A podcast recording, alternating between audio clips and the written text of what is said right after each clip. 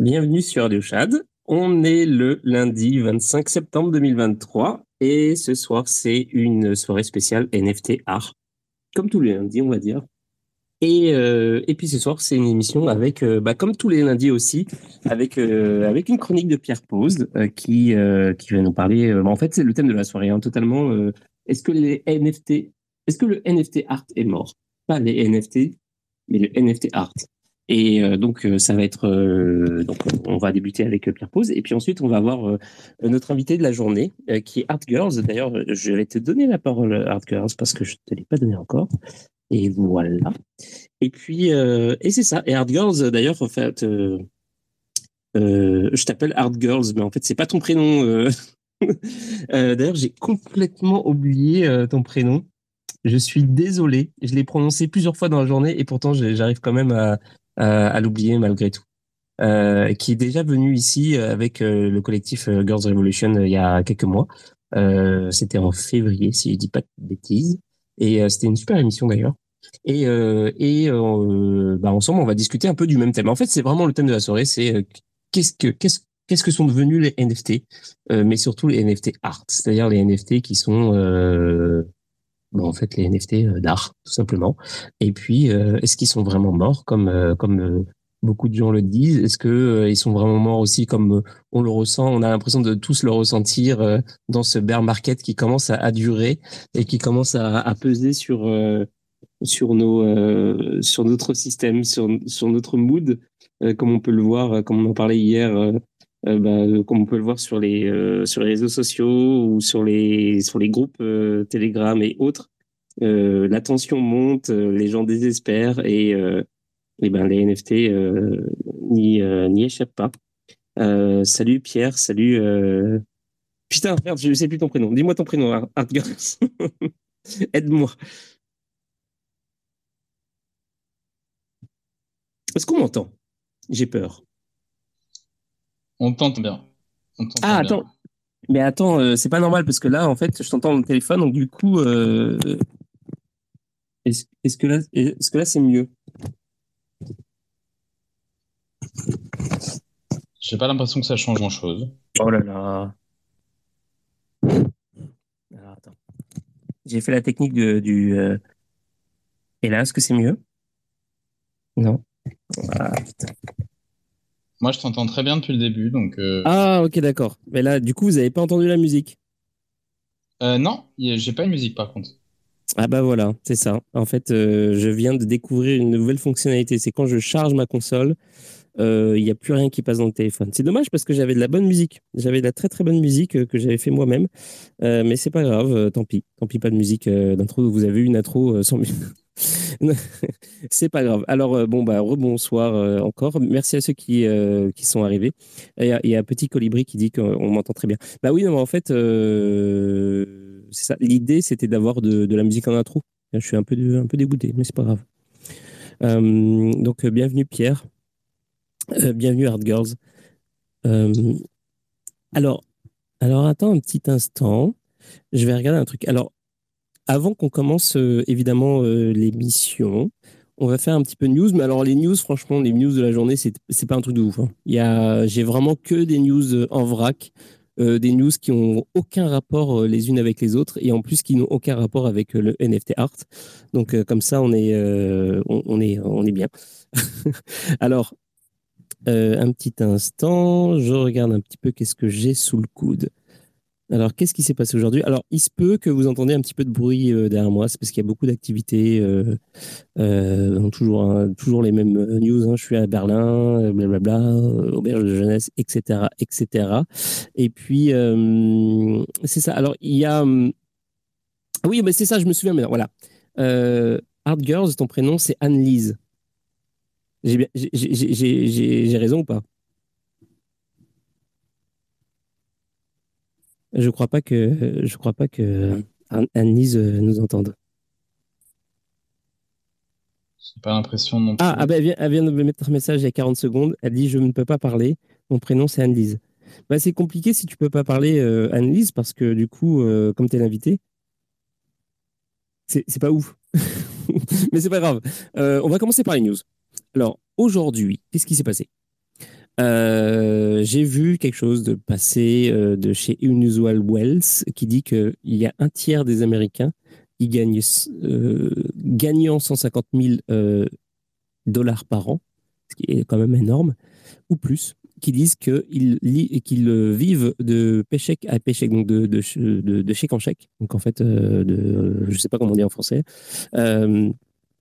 et que ces gens-là, ce, tiers-là des, gens qui qui gagnent 150 000 ou plus par an euh, ont besoin des, cartes de crédit pour, euh, bah, pour euh, finir les fins de mois. C'est très étrange. Ça, aussi, ça, fait un constat sur le sur l'actualité économique du pays et puis en fait j'ai envie de dire dans le monde c'est-à-dire qu'on vit un petit peu une crise économique et que en fait quand nous on s'apitoie sur le, le, sort des NFT en fait il y a un petit peu tout qui, qui est en crise en ce moment il n'y a pas que y a pas que les NFT.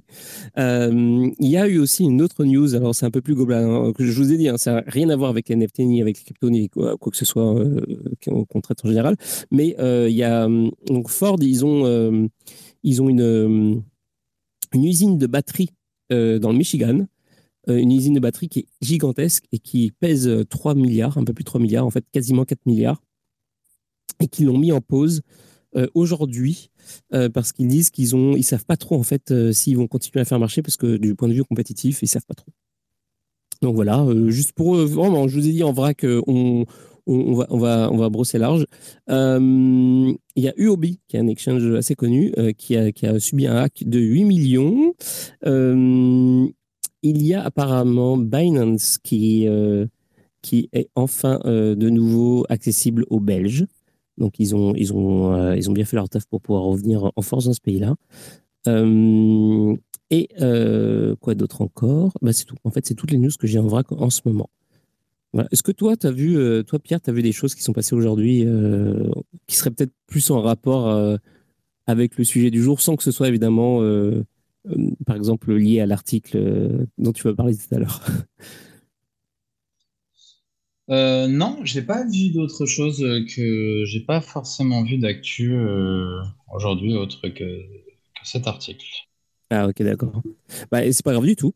Euh, Anne-Lise, si le space ne marche pas pour toi, il faut que tu éventuellement tu quittes et tu reviennes. Moi j'ai eu ce problème-là hier en fait. Ça a été très compliqué. Il a fallu que j'ai.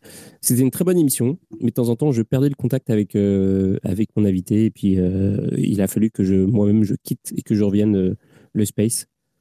Et euh, ça marchait après. Et ça marchait temporairement. J'ai dû le faire plusieurs fois dans la soirée. Donc, je pense que c'est Twitter Space qui, qui bug un petit peu en ce moment donc malheureusement. Euh, mais en attendant que ça fonctionne mieux pour toi, j'espère, on va, on va peut-être euh, embrayer sur, euh, sur la chronique de Pierre. Merci à ceux qui sont, qui sont là déjà. juste avant de commencer, je voudrais juste préciser, je ne sais pas si vous êtes au courant, mais il y a un jeu en ce moment, il y a un giveaway, je le sais. Il y a un giveaway qu'on a commencé la semaine dernière avec, en partenariat avec Raise Partners. Et euh, donc, euh, on a fait une émission avec eux, euh, notamment, et avec MEV Capital, qui est d'ailleurs le chroniqueur de mercredi. et puis, on a parlé de justement le climat qu'il y a, alors c'est pas dans, le milieu des NFT, mais dans, dans le milieu de la DeFi. Et bon, c'était super intéressant. Et on a aussi présenté le projet de Race Partners et ils offrent aux auditeurs de Radio Shad un, comment dire, un pass euh, Genesis en fait qui permet euh, de quand ils vont lancer euh, ce qu'ils sont en train de lancer le, le bousin en ce moment et quand ils vont quand ils seront bah, quand, quand, ils vont commencer à, lancer des projets avec le Launchpad le pass Genesis va permettre en fait d'avoir des accès privilégiés comme par exemple pouvoir être sur les whitelists pouvoir mettre des plus gros montants etc donc si vous êtes un petit peu des investisseurs ce truc là va vous être extrêmement utile euh, donc, euh, je vous recommande énormément, si vous êtes évidemment euh, des investisseurs crypto, etc., de, bah, de participer à ce giveaway. Et pour participer, bah, c'est très simple. En fait, vous allez dans le feed, vous retweetez le space, et puis vous, vous followez Raise Partners, et puis vous êtes dedans, et on fait le tirage au sort vendredi. Vendredi dans la soirée. Donc, donc voilà, ça c'est dit. Euh, d'ailleurs, aussi, une dernière chose, euh, il y, a un récap, il y a une newsletter Radio Shad. Si vous n'étiez pas au courant, bah voilà, il y a une, newsletter, euh, Radio Shad tous les jours. pratiquement tous les jours en fait. Ces derniers jours, c'était un peu compliqué. donc, elle était encore arrivée aujourd'hui et dans la newsletter, il y avait effectivement un rappel par rapport à ce giveaway. Donc, euh, vous allez avoir sûrement le rappel demain et après-demain, etc. Et euh, parfois, vous allez peut-être avoir des, petits trucs exclusifs qui vont arriver dans, la newsletter. Donc, je vous recommande chaudement euh, de vous inscrire au récap de Radio Chat. Voilà. je crois que j'ai tout dit. Je vais regarder rapidement les commentaires et puis, et puis je vais te laisser commencer ta chronique, Pierre. Enchanté de, très content de, te retrouver ce lundi. Bah écoute, dis-moi quand, quand tu as checké les commentaires. Et puis... Ouais, bah je regarde. Ouais, il n'y a pas de new commentaires, donc euh, tu peux y aller. ok, et eh ben excellent. Et eh ben du coup, aujourd'hui, il y a euh, donc euh, cette, cette, news qui est tombée aujourd'hui, qui est un article du journal Le Monde, dans lequel j'ai donné ma, ma voix et dont la personne qui a écrit l'article est Nastasia Adjadj, qu'on connaît pour notamment son son ouvrage No Crypto, donc euh, une personne qui euh, est venue euh, apporter des éléments un peu disruptifs dans la, dans la communauté par rapport à des questions idéologiques autour de, autour de la blockchain, mais néanmoins extrêmement bien documenté, en tout cas de ce que j'ai pu en, en, percevoir lors de notre, notre entretien. Et, et, donc là, on s'était vu notamment pour discuter de NFT, et j'étais très étonné de voir que quelqu'un qui, comme elle, est très bien documenté sur la blockchain, ses fondamentaux et la manière dont ça fonctionne euh, sur euh, plusieurs niveaux de lecture, euh, se demander vraiment à quoi servaient les NFT. Et, donc ça m'a fait me poser la question notamment de, l'adoption, puisque finalement, quand on parle d'NFT, on parle de plein de choses. et c'est ce que je vais aborder dans ma chronique, mais d'abord, je vais vous lire le début de l'article. en fait, l'article, il n'est pas accessible. demain, elle va m'envoyer le, le, des, screens du texte et tout, mais là, il n'y a que le début, vous savez, dans les articles comme ça. Oui, euh, c'est un, il y a un paywall. Ouais, c'est ça, le paywall. Mais euh, tout le début, c'est que, ma... c'est que ma parole. J'ai l'impression d'être un, d'être, euh, d'être un député anti-crypto, anti-NFT dans mon verbatim. Donc, je, je vais m'expliquer sur ces termes. Voilà. Donc, l'article, c'est NFT après l'emballement. Que reste-t-il de ces titres numériques de propriété? Achetés pour des sommes records, les non-fungible tokens ont vu leur valeur s'effondrer en quelques mois. La communauté artistique française continue de se serrer les coudes, convaincue d'une future embellie. Donc euh, voilà. NFT. le mot est déjà ringard, s'amuse Pierre Pose, jeune artiste plasticien, passé par les Beaux-Arts de Paris et le Frénois, et il sait de quoi il parle. Son propre travail a été acquis sous forme de NFT euh, par le musée Granet d'Aix-en-Provence en janvier 2023. À l'époque, il s'agissait d'une première, donc ça c'est moi qui le rajoute, mais en effet, le, Centre Pompidou s'était euh, énoncé comme le premier musée à avoir acquis des NFT et avoir un wallet. C'était c'était pas vrai, c'était euh, du coup le, musée Granet d'Aix-en-Provence. Quelques mois plus tard, l'artiste numérique semble désabusé. Je vous expliquerai ce qu'il en est. Là, ouvrez les guillemets, la barrière technologique est trop haute, estime ainsi celui qui s'est essayé à plusieurs projets accompagnés de développeurs confirmés. Euh, les NFT n'ont jamais réellement été adoptés par le grand public et ont été, selon lui, largement surévalués comme nouveau standard du monde de l'art, censé permettre d'assurer une traçabilité des œuvres numériques et de rémunérer les artistes en collectant des royalties. Les promesses d'émancipation financière pour les artistes sont pour le moment tenues en échec. Point. Donc voilà, après l'article donne la parole à d'autres personnes comme Jean-Michel Paillon ou d'autres gens de, de la NFT Factory et vient euh, bitcher, selon moi, à juste titre, sur des projets comme les Bordef ou des choses comme ça. Mais euh, je vais essayer de m'en tenir euh, à ce début, qui, est, qui paraît comme ça un peu bearish, mais en fait, voilà. De quoi je parle ici? En gros, le sujet, c'est le sujet headline de presse, c'est les NFT sont-ils morts? Ou les NFT art sont-ils morts?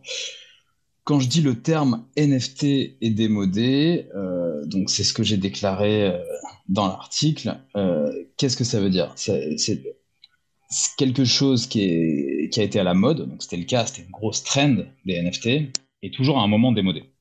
ça, c'est une loi qu'on ne peut pas contourner, quelque chose qui est à un moment vraiment dans la trend, un jour devient démodé. Et vu qu'ici on parle d'art, on ne parle pas du coup d'utilité, parce que je fais une petite parenthèse histoire que qu'on puisse évincer la question euh, sur l'utilité des NFT potentiels. Je pense que les NFT, en tout cas, j'imagine si la blockchain continue à être une technologie utilisée euh, comme standard pour certification de certaines choses numériques, servira à plein de choses. voilà, de manière, à mon avis, plus ou moins centralisée si c'est une massive adoption. Euh, pour ouvrir sa voiture, du ticketing de concert ou que sais-je, euh, ou peut-être pas. On ne sait pas, il y a peut-être une autre technologie qui va le remplacer, euh, on n'en sait rien. mais en tout cas, moi, ce qui m'intéresse ici, c'est pour l'art. Est-ce que ça change quelque chose dans ma réalité d'artiste? C'est-à-dire que moi, je fais de l'art, pas uniquement, mais de l'art numérique. Je fais des projets conceptuels d'art numérique et des films. Et donc, c'est un format qui est souvent un petit peu, comme je l'ai expliqué ici dans les chroniques, dans l'angle mort du marché, euh, et qui appelle beaucoup de fonds en général pour euh, le produire. C'est-à-dire que, autant dans la production des œuvres que dans sa monstration, euh, et qui est en général difficile à vendre, puisque les gens n'ont pas forcément des habitudes ou des patterns de collectionner de, l'art digital. et donc, du coup, les NFT étaient une sorte de promesse si elles devenaient une sorte de standard d'authentification pour ce type d'œuvre. Euh, à la fois pour l'authentifier, pour le stocker et pour le vendre. Donc, euh, voilà, c'est un peu la question que ça pose et c'est pour ça que j'aimerais axer la question vraiment autour de l'art. Euh, et donc, la question de la mode, est-ce que le terme NFT est plus à la mode? Pour moi, il l'est clairement plus. C'est-à-dire et, et c'est une bonne chose. et je vais m'expliquer là-dessus. En fait, si on parle d'art, l'art, à mon avis, n'a rien à voir avec les tendances. C'est-à-dire que puisque, comme je l'ai dit, quelque chose qui est à la mode à un moment va être démodé, euh, à mon sens, une œuvre d'art euh, véritable euh, n'est jamais démodée, puisqu'elle traverse l'histoire, elle est intemporelle, et quand on regarde l'histoire de l'art aujourd'hui, on regarde des œuvres qui ont plusieurs centaines d'années, elles ont encore un écho pour nous. Donc en effet, elles avaient forcément un contexte historique par rapport à leur époque, soit face à un contexte, je sais rien, politique, sociologique, technologique ou que sais-je, mais elles nous parlent encore aujourd'hui. Et donc, du coup, si euh, une œuvre d'art est uniquement indexée sur euh, une trend d'un moment, donc là, ici, on parle surtout de trend technologique, eh ben, ça pose un énorme problème parce que c'est une œuvre qui, euh, en tout cas, selon les critères que j'énonçais, ne va probablement pas traverser l'histoire de l'art. On parle plus finalement sur une œuvre d'art qui va suivre une trend, enfin, un asset qui va suivre une trend de marketing, finalement. Donc, quand les NFT étaient dans la hype, c'est vrai que euh, il suffisait limite de dire NFT pour qu'il y ait un mint et pour qu'il y ait des gens qui viennent dessus. Et qu'est-ce que ça a amené? Ça, ça, ça faisait, il, me semble, que les gens s'intéressaient plus au contenant qu'au contenu. C'est-à-dire une sorte de veau d'or, euh, d'idolâtrie du médium. Euh, là, c'est une sorte de petite métaphore comme ça, mais quand le, facteur, par exemple, apporte une lettre de faire-part de naissance, la bonne nouvelle, c'est le faire-part. C'est la nouvelle qu'il y a dans le faire-part. C'est pas la tête du facteur, euh, le papier sur lequel ça a été écrit ou le vélo euh, que le facteur utilise pour l'amener. Et j'ai l'impression que dans cet écosystème des NFT, il y a des gens qui ont idolâtré le médium, les NFT, en oubliant le contenant. Et du coup, ça a donné des projets, à mon sens, totalement flingués et au détriment de qui? Des artistes et des gens qui essayaient de promouvoir euh, l'art et une esthétique. Euh, parce qu'en effet, il y avait une réelle utilité à ce que ça devienne un standard euh, dans dans l'art. donc, donc voilà. Ça nous ramène à la question de, quand je dis ça n'a pas été admis comme un, comme un standard pour l'art et la barrière technologique est trop grande, je m'explique. Quand on parle d'un NFT, finalement, un NFT, c'est quoi? C'est un contrat.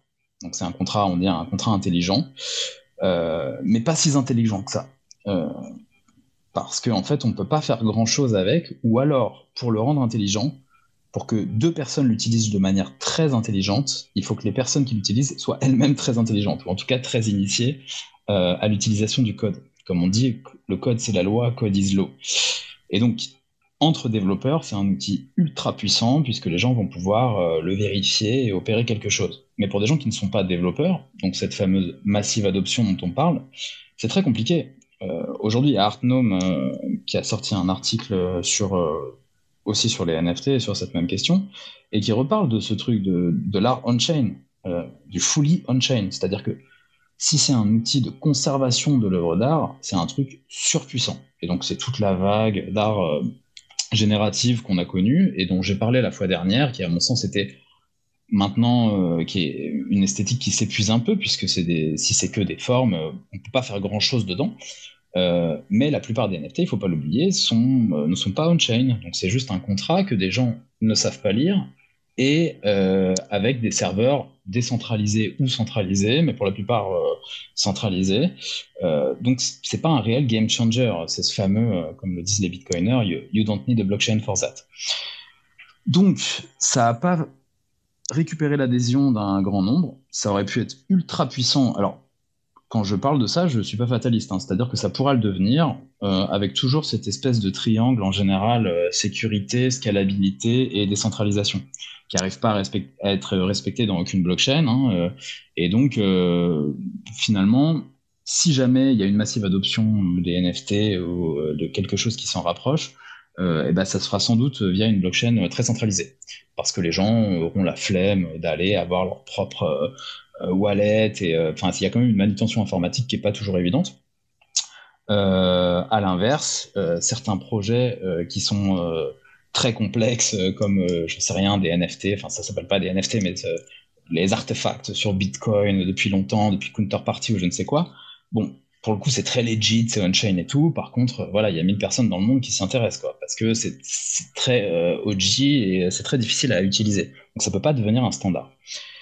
Et à ce compte-là, j'ai eu une discussion cette semaine avec quelqu'un que j'admire beaucoup, qui est un artiste qui s'appelle Francisco Alarcon, euh, qui est connu euh, sur Twitter sous le nom de Phare, et donc qui est une sorte de ces artistes OG euh, de Bitcoin. Donc c'est c'est le gars qui est derrière les, les Wizards là et qui est aussi derrière pas mal de projets Ordinals.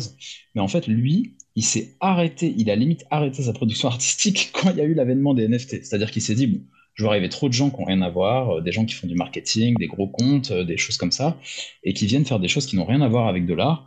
Euh, eux, ils faisaient de l'art avec Internet, avec des codes du même, enfin avec quelque chose qui a, avec plein de codes sur lesquels je suis très sensible, euh, d'un point de vue de ce que pourrait d'une apporter le médium des NFT, d'un point de vue euh, à la fois très décentralisé, à la fois très en accord avec les, la doctrine de la technologie et à la fois avec la culture Internet et le médium en soi, qui remplissait, à, mon sens, les conditions d'une œuvre d'art très qualitative qui aurait sa place totalement dans un musée. Je pense que ce sera le cas à terme. Mais voilà, et lui m'a dit un truc euh, très juste. Il m'a dit, euh, voilà, maintenant, euh, on est dans une phase, bah, comme ça, voilà, forcément de bear market, mais on a l'impression que les choses bougent pas. Pourquoi? Parce que les acteurs qui se sont impliqués dans certaines esthétiques, donc on prend, je sais pas, le Move Art Block, par exemple, avec les gens qui collectionnent ces mêmes œuvres, les mêmes blue chip d'art blocks, par exemple, les gens ont tellement dépensé d'argent, de temps et d'énergie dedans qu'ils ne pourront pas changer. eux, ils sont trop impliqués dedans. Il y a un biais cognitif qui est trop gros et donc du coup, ils peuvent pas voir de nouvelles choses. Donc en fait, s'il y a des nouvelles choses à créer dans les NFT, c'est pas avec eux, c'est avec des nouvelles personnes. Parce que eux, ils sont bloqués dans ces paradigmes-là, ils ont dépensé trop d'argent et trop d'énergie, donc ils ne pourront d'une certaine manière que bicraft ces choses-là. Euh, donc la question, c'est euh, qu'est-ce qui est possible de faire? Bah, comme, le, comme le prouvait, je sais pas, il y a 65, le punk 6529 là, qui a fait un tweet euh, cette semaine, justement, suite à un article, je sais plus, c'était Rolling Stone, je crois, qui avait fait l'équivalent avec une, headline, une headline un peu plus punchy que Le Monde, parce que c'était euh, voilà, c'est des Américains, mais en disant, je sais plus, que les NFT étaient morts ou je ne sais quoi. Et, euh, et donc 6529 disait, euh, voilà, c'est un des acteurs en gros les plus suivis de l'écosystème NFT, en termes de volume en tout cas, qui a déclaré J'ai passé zéro temps à me demander si les NFT allaient devenir la plateforme dominante pour l'art numérique. Il dit, point, c'est une certitude donc en tout cas, c'est sa certitude, mais il vit quand même dans un monde euh, qui est bien coupé du reste du monde pour définir que c'est une certitude, parce que moi, pour être vraiment dans le milieu de l'art, euh, euh, c'est-à-dire IRL, les musées, les institutions, enfin les, artistes qui ne vivent pas sur Internet, entre guillemets, c'est pas du tout une certitude, mais vraiment pas du tout. Pour là, c'est pas du tout un. Quand il y avait la hype, les gens se demandaient ce que c'était. Là, les gens l'ont soit oublié, soit quand ils en parlent, ils disent Ah oui, c'est le truc qui s'est craché. Là, enfin voilà on, est sur l'archéologie de quelque chose. Euh, et lui dit tous mes cycles cérébraux sont consacrés à la question de savoir si et comment nous pouvons les utiliser les, euh, utiliser les NFT pour résoudre des problèmes plus difficiles. Donc ça, c'est ce que j'ai énoncé au début. Ça, ça résoudra peut-être des problèmes plus difficiles, mais pour l'instant, pour l'art, c'est pas le cas. Et donc, du coup, pour terminer sur une note positive, parce que moi, je pense que c'est une très bonne chose que les NFT soient plus à la mode, c'est-à-dire que les gens vont arrêter de s'intéresser au contenant, mais au contenu. Et donc là, c'est un petit peu ce qui se passe on n'est pas beaucoup dans ce space là, il est tard, mais finalement on est là euh, pour discuter d'art, de perspectives esthétiques. Euh, euh, et, finalement dans l'article, bon, la, partie gratuite de l'article, on n'a pas accès à ça, mais ce que je dis dans l'article, c'est qu'au prochain boule, ça va repartir. Les gens vont repartir. ce que j'espère juste, c'est que ça va repartir sur les bonnes choses, qu'il va pas y avoir des, que les gens vont pas cristalliser leur attention et leurs économies sur des projets d'entreprise start-up type Bored Ape, mais que ça va devenir quelque chose d'émancipation pour les artistes avec un petit peu plus euh, d'attention span pour, euh, pour des projets euh, conceptuels, pour des projets de gens qui n'ont pas beaucoup d'exposition, voilà. Et donc du coup, donc du coup voilà. Et une des choses qu'apporte la blockchain, c'est une chose qui est une des grosses forces, je trouve, c'est la force à la communauté. C'est-à-dire que c'est vrai que le milieu de l'art est très centralisé et très opaque. Et en général, il y a toute une part qui où il y a des ouvertures en fait, euh, voilà. Ce que je disais, c'est que en général, le milieu de l'art est basé sur euh, quand même quelque chose qui est de l'ordre de la rétention d'informations. Et que, puisque la blockchain est, une sorte de livre ouvert et qu'il y a ces questions sur la technologie, même sur des questions esthétiques et sur le fonctionnement, euh, en règle générale, les gens ont tendance à être plus transparents. Donc, c'est pas parfait, hein, clairement pas. Et plus les projets sont gros, moins c'est parfait. Mais sur des projets artistiques notamment, je trouve que la parole est assez libre. Et ça me fait une petite transition dans, avec l'invité de, de ce soir euh, qui Annelise avec euh, Art Girls, euh, c'est que je trouve que c'est une, initiative qui, a un peu cette fraîcheur en fait cette fraîcheur de la parole libre. Donc c'est vrai qu'elle communique beaucoup sur des réseaux comme LinkedIn et elle communique avec une manière qui est pas très propre à celle de l'art contemporain, quand bien même elle connaît ce milieu puisqu'elle interagit avec lui. et je trouve ça extrêmement intéressant en fait. C'est-à-dire que moi ce que j'aimerais c'est que des initiatives comme ça puissent euh, avoir la force économique de projets flingués comme les Bored Ape, euh, avec, euh, pour pouvoir fabriquer des choses avec la qualité de projets dans l'art contemporain et avec la parole libre qu'elles ont maintenant. Et donc, du coup, je vais leur laisser, enfin, en tout cas, lui laisser, parce que je pense qu'elle est toute seule ce soir, la parole. Mais tout ça pour dire que je suis plutôt enjoué sur les futurs de ce que offre cet espace si on arrête de s'intéresser uniquement à la technologie pour elle-même, mais à s'intéresser à ce qu'elle permet, c'est-à-dire euh, euh, une plus grande transparence, une libération de la parole et, euh, une rétribution finalement des richesses, qu'elles soient économiques, symboliques, esthétiques ou que sais-je, je pense que ça sera une, une chose assez précieuse. Donc, donc nous voilà. Hello. Merci beaucoup. Salut Annelise. Merci beaucoup euh, Pierre pour, euh, pour cette chronique. Comment ça va euh, Annelise? Ça va, je suis désolée, la space fonctionnait pas. Je sais pas ce qu'ils ont de Twitter en ce moment, ils sont insupportables. Je sais pas si on entend.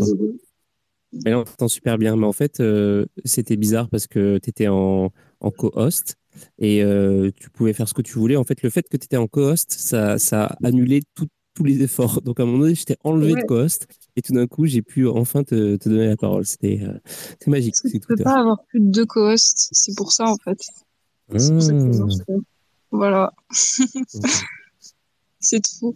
Est-ce que j'ai le droit de réagir à l'excellente chronique de Pierre? Parce que je ne suis pas d'accord sur tout ah bah Bien sûr. Bien, bien sûr, t'es encouragé. Tellement fait pour ça. ok, très cool. Euh, il y a beaucoup de... Bon, euh, globalement, je suis assez d'accord avec ce que tu racontes. Après, il y a deux petits points sur lesquels je suis pas d'accord. Déjà, euh, je pense que... En fait, le mot NFT, quand tu dis qu'il est mort, genre oui, peut-être en France, peut-être au niveau des institutions et tout. Mais après, si tu commences à t'intéresser à d'autres scènes artistiques, bah euh, non, je pense pas que le, le, mot NFT soit mort. Si tu vas en Russie ou en Ukraine, si tu vas même voir des artistes femmes en Iran ou en Afghanistan, le mot NFT, il est plus porteur d'espoir et d'énormément de choses, tu vois. Donc, euh, je pense que ça dépend un peu aussi de, de où t'es dans le monde. Même en Corée, il paraît qu'il y a énormément de trucs qui sont en train de se développer. Donc, peut-être qu'en France, oui, notamment au niveau institutionnel, euh, en ce moment, c'est un peu mort, mais c'est pas c'est pas forcément une réalité euh, une réalité globale, notamment euh, notamment pour les artistes. Première chose, ça. Et ensuite, euh, tu as parlé de la question de la tendance et comme quoi c'était euh, quelque chose de problématique, mais en fait, le marché de l'art, il fonctionne uniquement comme ça. Enfin, et c'est des cycles sans cesse de va-et-vient, de, de tendance. Et ça, bon, déjà, ça, je pense, enfin, je pense que c'est ce que tu disais un peu dans ta chronique, ça n'efface rien à, à l'histoire de l'art. Enfin, bien sûr, après, il y a 95% de ce qu'on voit de manière générale en termes de production qui, qui disparaît de l'histoire de l'art, mais ça, c'est pas juste, euh, c'est pas juste les NFT, c'est euh, même, enfin, tu regardes le marché de l'art contemporain ou le, le, nombre de gens qui peignent, bah, la peinture, il y a 99,9% des productions d'aujourd'hui qu'on aura complètement oubliées dans, dans 10 ans, quoi. Donc, c'est pas non plus propre au NFT, c'est juste que vu que le NFT, c'est un marché global et que tu as tout en ligne, on s'en rend plus compte de manière immédiate. Et ensuite, les tendances, elles sont pas forcément négatives. Enfin, le, je sais pas comment dire ça, mais le, par exemple, le mobilier, le mobilier euh, d'art ancien euh, français. Enfin, en France, on a un gros marché euh, de l'art décoratif, qui est un marché qui a été hyper florissant au XVIIIe siècle, qui est redevenu énormément à la mode dans les années 80 et qui là s'est complètement cassé la gueule il y a 20 ans. Et dans 50 ans, ça redeviendra à la mode, tu vois. Donc c'est, enfin, je pense que la tendance, faut juste accepter que tu as des vagues. Et c'est pas pour autant que tu as des vagues, par exemple, le marché de l'art décoratif, il s'est complètement cassé la gueule. Et pourtant, tu as toujours des grosses galeries euh, d'art décoratif en France qui continuent de vivre et qui vont continuer de, de vivre, tu vois. Je sais pas si tu vois ce que, ce que je veux dire. Donc, bref, la tendance pour moi, c'est pas, c'est pas un élément négatif, c'est juste un élément intrinsèque au, au marché de l'art, quoi. Je vois tout à fait ce que tu veux dire et tu as raison. C'est-à-dire qu'il y a des, euh, il y a des trends qui reviennent, qui repartent euh, dans l'art comme euh, n'importe quoi. Hein. L'exemple le, plus probant, c'est dans, le, dans les fringues, c'est la converse. Il y a des cycles de 10, de 10 ans qui reviennent et elle est portée différemment et par différentes, parfois par les riches, parfois par les pauvres et de manière différente. Et, et dans l'art, c'est un peu pareil. Il y a des narratifs et les gens ont besoin de narratifs pour être excités par des choses. Et, et les NFT ont été un narratif, mais le problème, c'est que avec la technologie en général et avec les choses d'Internet, les narratifs sont enterrés parce qu'ils sont, vu que tout va très très vite, euh, il y a cette espèce de chose que les institutions, qui sont beaucoup plus lentes, n'arrivent jamais à être en, adéquation avec la réalité de ce qui se passe réellement. Déjà que pour nous qui sommes purement dans le space, c'est très très dur de rester, euh, enfin si on n'est pas tous les jours dans le rabbit hole de Twitter, des trucs de Reddit, de machin, on passe très vite à côté de certains updates et puis il y a cette espèce de FOMO, de trucs. Et donc, du coup, euh, voilà, si le, si, le, si le médium et le propos est quelque chose qui est lié à la technologie, euh, ce que je dis, c'est que c'est très vite dépassé et que même au moment où on est dedans, les institutions sont du père. Enfin, toi-même, tu sais, Alice, que quand tu parles à des gens euh, dans les institutions. Euh, donc, c'est des gens qui ont en général une solide culture de l'histoire de l'art ou ce genre de choses. Mais je veux dire, ils sont à des, à, des années-lumière des problématiques qui peuvent être les nôtres sur, par rapport au paradigme qu'on vit, esthétique, politique ou je ne sais quoi. Et donc, du coup, c'est toujours une sans cesse négociation et médiation entre la création contemporaine, c'est ce qui, celle qui se vit réellement aujourd'hui, et notamment bah, sur les internets, et, et, la réception des gens. C'est la même chose avec le public, mais avec les institutions, il y a ce truc de, de graver dans le temps. après, c'est une autre question, la question des institutions et de la.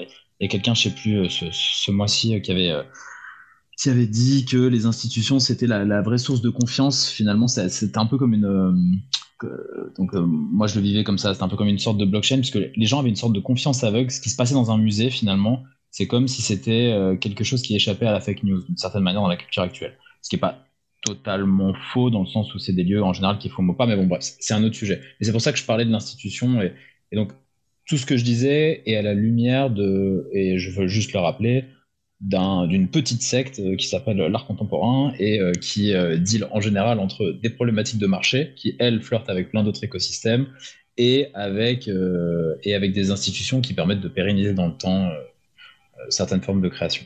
Mais en effet, il y a toute une part, comme tu dis, je suis tout à fait d'accord avec toi, d'angle mort de l'art contemporain, d'art sur Internet et de plein de choses, et qui sont des scènes que les NFT dont les NFT permettent de donner une tribune. Mais ma question, c'est est-ce que c'est un réel game changer pour ces scènes-là euh, d'un point de vue euh, finalement euh, économique, voilà, et sur, et sur plein d'autres plans?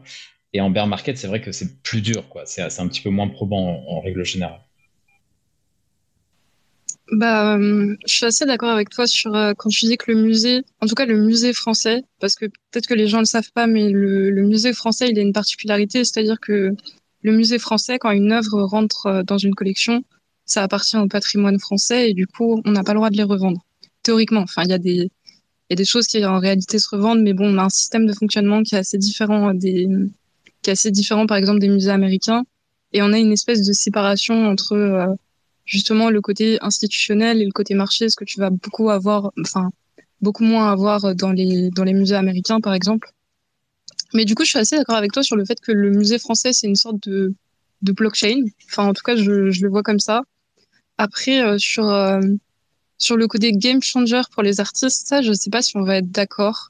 Mais moi, c'est même pas par rapport au beer market. C'est vraiment, j'étais au début, franchement, j'ai découvert les NFT. Je me suis dit, après, je suis pas artiste. Je précise, je suis intermédiaire. Mais euh, quand j'ai découvert les NFT, je me suis dit, c'est fou. Ça va changer la vie des artistes et c'est vraiment vers ça qu'il faut aller. Et en fait, plus je comprends euh, bah, en fait tout ce que ça sous-entend, la blockchain et euh, le Web 3, pas juste en beer market, mais euh, même le fonctionnement, plus je me rends compte qu'en fait, euh, on protège pas du tout les artistes dans le Web 3. Et finalement, il y a des règles que je trouvais assez stupides dans le marché de l'art, notamment de la part des intermédiaires. Bah, en fait, je comprends maintenant euh, leur utilité. Ça, je sais pas s'il y a besoin de développer ou si, genre, toi, ça te, ça te parle déjà. Moi, ça me parle totalement. Euh, je, pense que tu fais référence, j'en sais rien, par rapport à des euh, répartitions. Il y, a beaucoup, par exemple, de plateformes qui disent oui, alors le 50-50 avec les artistes, alors c'est abusé, alors maintenant, nous, on prend que 10% à la révolution, mais ils font pas du tout le travail que fait une galerie derrière et qui. Moi, je, connais en off beaucoup d'artistes du Web3 un peu blue chip et la manière dont ils fonctionnent, les mecs, c'est des machines de marketing. Enfin, ils passent 80% de leur temps à marketer leur travail et 20% à le faire là où des artistes dans le monde plus traditionnel vont passer peut-être plus de temps à créer leur œuvre, et donc certes vont donner 50% de leurs revenus à une galerie, mais qui va faire tout ce travail de marketing. Je ne sais pas si c'est à ça, euh, si c'est notamment ça que tu évoquais. Ouais, de ouf, tu as, clairement raison, il y a ça. Mais euh, il n'y a pas que ça, en fait. Moi, en fait, je vois, en tout cas dans ma vision que j'ai avec, euh, avec les artistes, en tant que galeriste, un galeriste, après, il y a beaucoup d'abus, enfin, il y a beaucoup de choses qui sont à redire, tu vois, sur le monde de l'art contemporain. Euh, pour y avoir euh, travaillé, enfin, oui, clairement, il y a plein de choses euh, qui doivent changer. Mais malgré tout, si une galerie fait bien son travail, c'est un partenaire de l'artiste. Et en fait, l'artiste, euh, bah, il a besoin de partenaires dans sa carrière professionnelle. Et ce dont j'ai un peu l'impression avec le Web3, c'est que tu as des en fait, tu des gens qui d'un coup ont gagné euh, plein d'argent, ce qui est très cool parce que bah la précarité euh, financière des artistes, c'est un gros problème et c'est une grosse réalité. Mais vu qu'en fait, il n'y a eu aucune réflexion de construction de carrière artistique, soit parce que les gens n'avaient pas les codes, soit parce que soit parce que juste en fait, il y a peu d'acteurs qui dans le Web 3 bah, justement vont t'accompagner dans cette création de carrière artistique. Bah du coup, en fait, tu te retrouves avec des gens qui ont qui ont pupé et qui tout d'un coup redescendent et ensuite qu'est-ce que tu fais et comment tu rebondis? Enfin j'ai l'impression que c'est vraiment t'es livré à toi-même, ce qui peut être cool, mais en même temps, ce qui est assez, euh, ce qui est assez flippant, quoi, parce que je pense pas que tu puisses monter une carrière d'artiste euh, seul dans ton coin, quoi. Je sais pas comment tu bah, le ressens. Totalement, il y a, cette éternelle phrase qui retourne souvent sur, euh, sur Twitter en disant voilà, l'art c'est pas un sprint, c'est un marathon.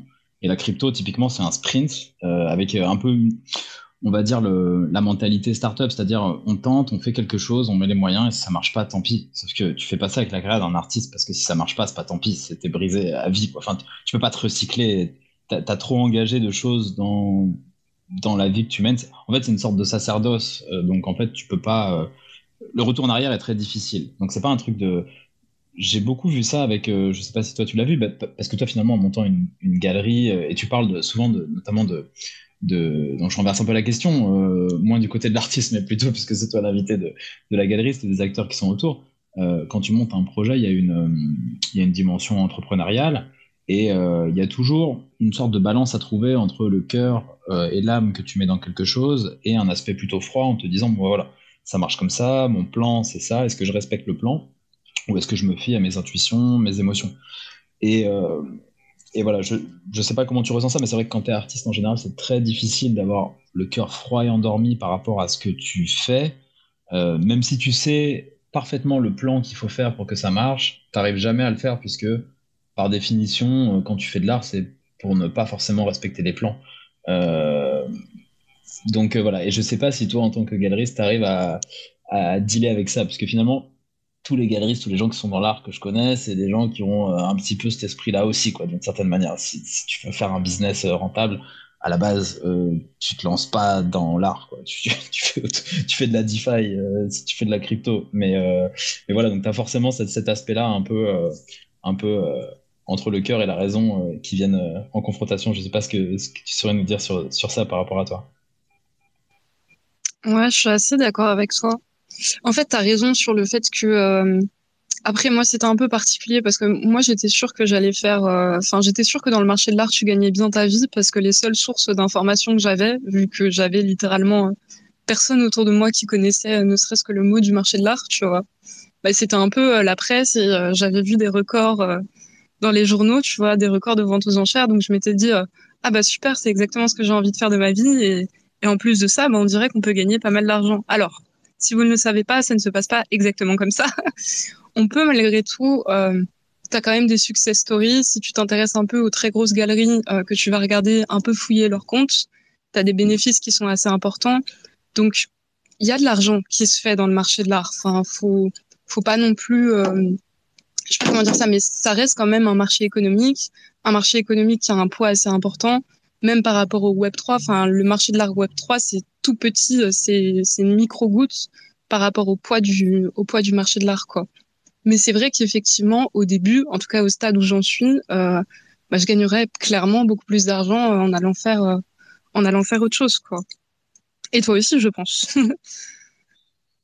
Oui, après c'est un peu de la, il y a un peu du, pari, c'est un peu de la, c'est un peu de la crypto finalement. Il y a des années de, de bière et des années de, de boules et tu vois et tu tout ça est un peu ésotérique et tu sais pas trop pourquoi ni comment. Mais euh, en revanche, ce que je trouve très intéressant, euh, moi, dans le contenu euh, en général que tu fais, c'est que tu dis des choses. Bah, tu vois, tu as dit un truc très précieux là. As dit Ah, bah, moi, j'ai vu ça comme information et je me suis dit Ah, bah, cool, je vais faire ça. Et donc, en général, les gens ont sur l'art uniquement des projections. Ont des projections en se disant bah, L'art, ça devrait être ça. Le milieu de l'art, ça se passe comme ça. Et en général, euh, sur l'art contemporain, les gens voient des headlines en mode Ah oui, c'est des euh, branleurs qui gagnent beaucoup d'argent entre eux ou quoi que ce soit. Alors que, et sur la crypto, c'est pareil. C'est-à-dire que tu vas te dire Ah, sur la crypto, c'est que des gens qui ont make euh, qui font du biz et qui font des ponzi. Euh, bah non, en fait, quand tu rencontres les gens, tu vois que c'est plus complexe que ça. Et, euh, ce que je trouve intéressant dans ton contenu, c'est que tu viens un peu euh, cut the crap, comme disent les, les, les Anglais. Et, et ma question, c'est donc, je pense que c'est une très très bonne chose du côté des artistes. Est-ce que du côté du milieu de l'art, euh, tu sens que ça met les gens mal à l'aise? Est-ce que tu sens qu'au contraire, ça, euh, les gens se mettent à souffler en se disant Ah ouf, quelqu'un euh, quelqu'un dit des choses que tout le monde sait, mais comme ça on se sent pas le dernier des samouraïs. Qu'est-ce que tu saurais nous dire par rapport à ça? Est-ce que tu sens que cette parole libère ou quelle crispe? Quand on parle de la rémunération et de la réalité des rémunérations, c'est ça ta question? Ouais, de tout. Euh, même, en fait, c'est un milieu dans lequel personne va parler de ses faiblesses. Toi, tu, par exemple, s'il y a des moments, j'ai vu où tu euh, euh, as des difficultés, toutes les galeries qui ne sont pas des méga galeries, donc c'est-à-dire quasiment des hedge funds, ont les mêmes difficultés que tu as parce que c'est des sortes de PME finalement qui fonctionnent sur des systèmes très très précaires et voilà. Et donc tout le monde, toutes les galeries ont ces mêmes types de difficultés. Sauf que personne ne le dit, et quand tu vois les gens, tout est euh, merveilleux. C'est un peu comme sur Twitter, tu sais, tout le monde est wow, oh, amazing et tout, alors que les gens, ils sont dépressifs. Mais, euh, mais si tu veux, il y, a ce truc un peu, ce positivisme toxique, tu vois. Et, euh, et au milieu de ça, tu as quelqu'un qui vient et qui dit, ah bah non, j'ai des difficultés. ça, tu le fais que dans des cercles en général de confiance, c'est-à-dire avec des amis en disant, bah voilà, là c'est difficile, et à toutes les échelles, hein. c'est-à-dire que des méga artistes qui font des super biennales, je ne sais quoi, ou des petits artistes qui font leur première exposition, ils ont les mêmes problèmes mais ils en parlent pas en général. Et toi, j'ai l'impression que tu mets souvent ça en avant, et moi, je trouve que c'est plutôt sain. Euh, mais en tout cas, c'est à, contre-courant. Est-ce que c'est euh, une sorte de, posture? Est-ce que tu as envie que ça soit un, mouvement plus général? Euh, voilà, c'est, est-ce que c'est calculé ou est-ce que c'est juste comme ça que, tu fais ça? Hum, bah Pour être honnête avec toi, il y a un peu des deux. Au début, c'était pas calculé. Après, j'ai commencé dans un contexte euh, qui était un peu particulier, c'est-à-dire que j'ai une, euh, j'ai monté une première boîte euh, dans le milieu de l'art assez jeune où j'étais associée. J'étais avec quelqu'un qui, au final, on s'est, enfin, moi, j'ai revendu mes parts, j'ai quitté cette boîte qui m'a fait, qui m'a fait beaucoup de mal d'un point de vue, d'un point de vue psychologique et sur sur pas mal d'autres trucs. Et il y avait vraiment ce truc de, enfin, tu sais, il y avait tellement de choses dont, dont on parlait pas publiquement et et même après, tu sais, toi, quand tu remontes une, quand tu remontes une boîte et que tu essayes de monter une galerie d'art, parce que on se rend pas compte, mais monter une galerie d'art euh, en France, quand tu viens pas forcément du milieu, euh, bah, quand tu viens pas forcément du milieu du marché de l'art et que euh, tes parents ne t'ont pas forcément amené euh, un énorme, enfin, ne t'ont pas amené de capital dans mon cas, mais même si ils t'ont pas, ils t'ont amené peu d'argent, bah en fait c'est un peu mission impossible. Enfin pas mission impossible, mais c'est très compliqué. Et euh, le truc, c'est que bah au début, j'ai commencé à en parler parce que j'aurais aimé trouver des modèles euh, de gens qui en parlaient. Après, je suis pas du tout la seule à le faire. Euh, j'ai été inspirée par euh, bah, par plein d'autres filles qui ont un peu parlé aussi de, de leur rémunération, des difficultés qu'elles avaient au début dans le monde de l'art. Je pense par exemple à Marie-Odile Fallet avec qui je travaille et qui est une des premières personnes que j'ai entendues. Elle avait fait un épisode de podcast de 20 minutes où elle parlait justement de cette grosse contradiction quand tu travailles dans le marché de l'art contemporain, où euh, quand tu es assistante galeriste, tu es payé une misère, euh, tu es payé au SMIC, quoi. Et à côté, euh, bah, tu t'évolues dans un environnement absolument luxueux, euh, tu vends des pièces à des prix pas possibles, et tu dois toujours être vraiment impeccable. Tu dois toujours enfin, respirer la thune, alors que bah, des fois, tu es dans des situations financières qui sont assez précaires. Donc au début, c'était plus vraiment bah, dans le sens où je, enfin, ouais, j'aurais aimé que quelqu'un en, parle plus. En tout cas, je trouvais des filles qui en parlaient, mais euh, mais je sais pas, c'était peut-être pas assez récurrent, c'était peut-être pas assez visible, ou en tout cas, euh, quand j'avais vu ça, ça m'avait fait du bien, donc j'ai, je me suis dit que ça pourrait servir à d'autres gens. Et ensuite, euh, bah, j'ai continué parce qu'en fait, les retours pour le coup sont très positifs. Enfin après, t'as toujours des, enfin t'as toujours des haters et j'ai pas mal le Enfin, j'ai pas mal de fou d'ailleurs sur des, des propos qui sont pas du tout euh, que je tiens, qui sont pas du tout clivants. D'ailleurs, c'est ce qui est assez particulier. Moins je tiens des propos clivants, euh, plus j'ai des, des gens un peu euh, un peu tarés. Mais mais non, après maintenant, oui, il y a un côté un peu stratégique dans le sens où je sais que ça sert à rien en fait. J'ai pas le capital et j'ai pas l'âge pour monter une galerie d'art contemporain hyper lisse et traditionnelle. Tu vois, j'ai pas le budget pour faire ça. Et quand t'as pas le budget pour faire ça, bah du coup tu dois imaginer un peu différemment. Et, euh, et c'est pour ça d'ailleurs que j'ai démarré en crowdfunding. Je pense que je suis littéralement la seule galerie d'art contemporain à avoir fait un crowdfunding. Mais euh, mais du coup, bah quand tu choisis cette voie-là, bah oui, la sincérité euh, c'est c'est le truc le plus logique. Et j'incite vraiment tous les gens qui veulent se lancer dans l'art contemporain, notamment dans le métier de galeriste, s'ils n'ont pas le budget pour euh, pour faire une énorme com euh, hyper lisse et blindée en termes de com euh, hyper lisse, bah au contraire choisir la voie de l'insincérité parce que c'est ce qui c'est ce qui fait que les gens s'accrochent le plus à toi. Et en plus, le milieu est tellement lisse en termes de communication que dès que tu fais un tout petit pas de côté, c'est assez facile d'avoir des gens qui te suivent et qui, et qui aiment bien ce que tu fais, tu vois. C'est quoi la, la voie de la sincérité?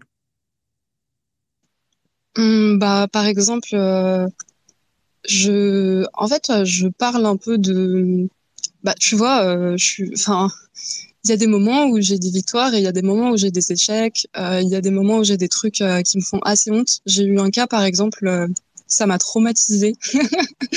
J'en ai parlé sur les réseaux sociaux, mais parce que, en gros, pour monter ma galerie, bah, faut, faut de l'argent, tu vois, et je travaille à côté.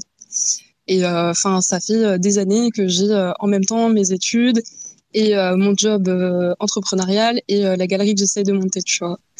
Et maintenant, Girls Revolution aussi. Et euh, à un moment, euh, j'en pouvais plus d'être euh, freelance parce que c'est cool, tu gagnes un peu plus, mais ça rajoute une angoisse supplémentaire alors que j'ai déjà deux autres projets entrepreneuriaux à côté, tu vois. Donc je m'étais dit, euh, je vais aller me trouver un, un CDI à la con et euh, enfin un CDI de, de vendeuse à la con, tu vois. Et comme ça, ça va me permettre d'être un peu moins stressée pour l'argent et de me, me focus un peu plus sur sur mes projets dès que dès que je sors du travail. Et bref, donc vraiment job étudiant, euh, enfin pas job étudiant parce que j'étais plus étudiante, mais trucs à la con. Et, euh, et je me suis fait virer comme une malpropre au bout de cinq jours. Et je l'ai pris trop mal, tu vois, parce que je me suis dit, mais en fait, je suis une merde, je suis même pas capable d'être vendeuse, jamais de ma vie je vais pouvoir monter une galerie. Et du coup, j'en ai parlé. Et enfin, c'est ce genre de truc, tu vois, de en fait en fait n'importe qui c'était pas juste dans le milieu de l'art c'est de manière générale dans dès que tu montes un dès que t'es artiste enfin Pierre je suppose que tu vis des trucs un peu pareils. Bah ça peut être pas mal d'en parler tu vois pour que les gens se sentent un peu moins seuls entre guillemets. Ouais c'est vrai mais en même temps euh, comment dire? Il y a cette espèce de truc pervers où euh, les gens suivent la fame. Et euh, c'est marrant parce que en fait tout ce qui se passe dans la crypto, c'est un microcosme qui est révélateur de plein d'autres choses qui se passent dans d'autres domaines.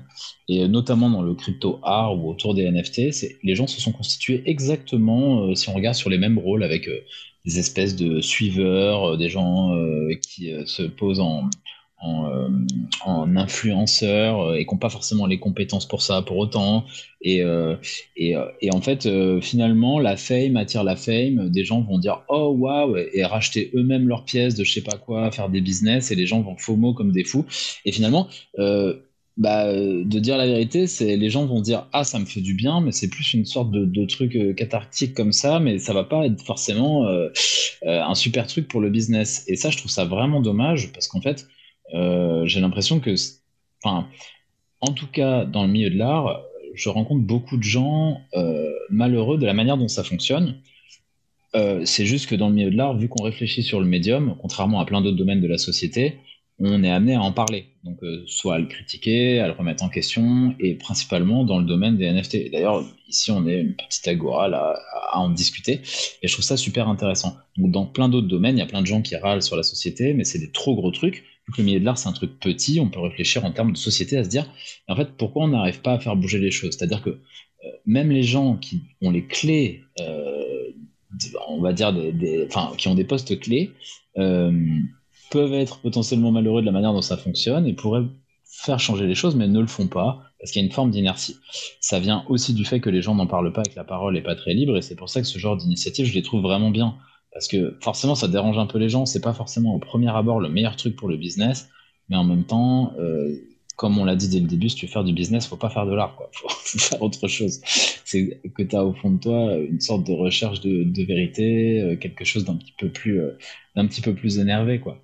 Et donc, et donc voilà, il y a toujours cette tension entre un truc entre la carrière et entre et entre la vérité, d'une certaine manière parce que aussi, ça arrive même à l'échelle d'une œuvre d'art. Euh, tu vois, on parlait des trends, mais si tu fais quelque chose de réellement. Euh, c'est un, truc que j'avais dit la dernière fois, mais les gens ne peuvent voir que ce qu'ils ne connaissent déjà. Donc en fait, euh, c'est quelque chose qu'on observe souvent. S'il y a quelque chose qui est vraiment nouveau, les gens ne le voient pas. Juste ne le voient pas, un concept nouveau ou quoi que ce soit, ils n'ont pas la, c'est presque un truc cérébral, quoi. Et donc, du coup, en général, les avant-gardes ne sont pas perçus forcément. Enfin, les avant-gardes, c'est une sorte de concept marketing aussi, mais, mais parce qu'il n'y a jamais rien de vraiment nouveau dans le monde qu'un artiste peut créer, mais, mais, euh, mais, au niveau des patterns, des esthétiques ou des choses comme ça. Et donc, euh, et donc voilà, c'est une perpétuelle tension entre le marketing et l'honnêteté.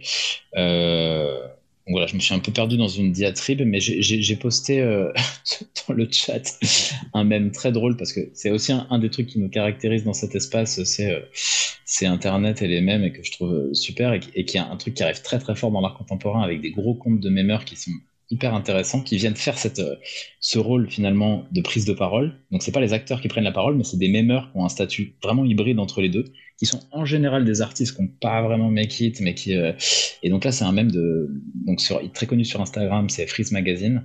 Euh, sur Twitter d'ailleurs, je vous encourage à aller le suivre, extrêmement drôle, il un peu moins actif. il s'appelle Sema sur Twitter, je crois. Et, le, et c'est sur la création d'une galerie, c'est ce même de Titanic avec euh, Rose qui dit euh, I'm mentally ill.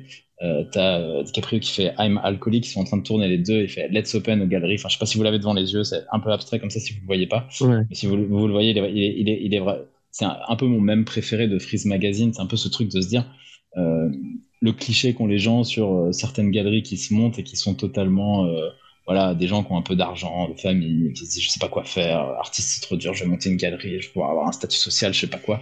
Et donc euh, un truc un peu start-up, euh, what the fuck, autour de certaines galeries qui durent deux ans et qui et donc c'est un, un, peu une sorte de poncif qui est autour de ça.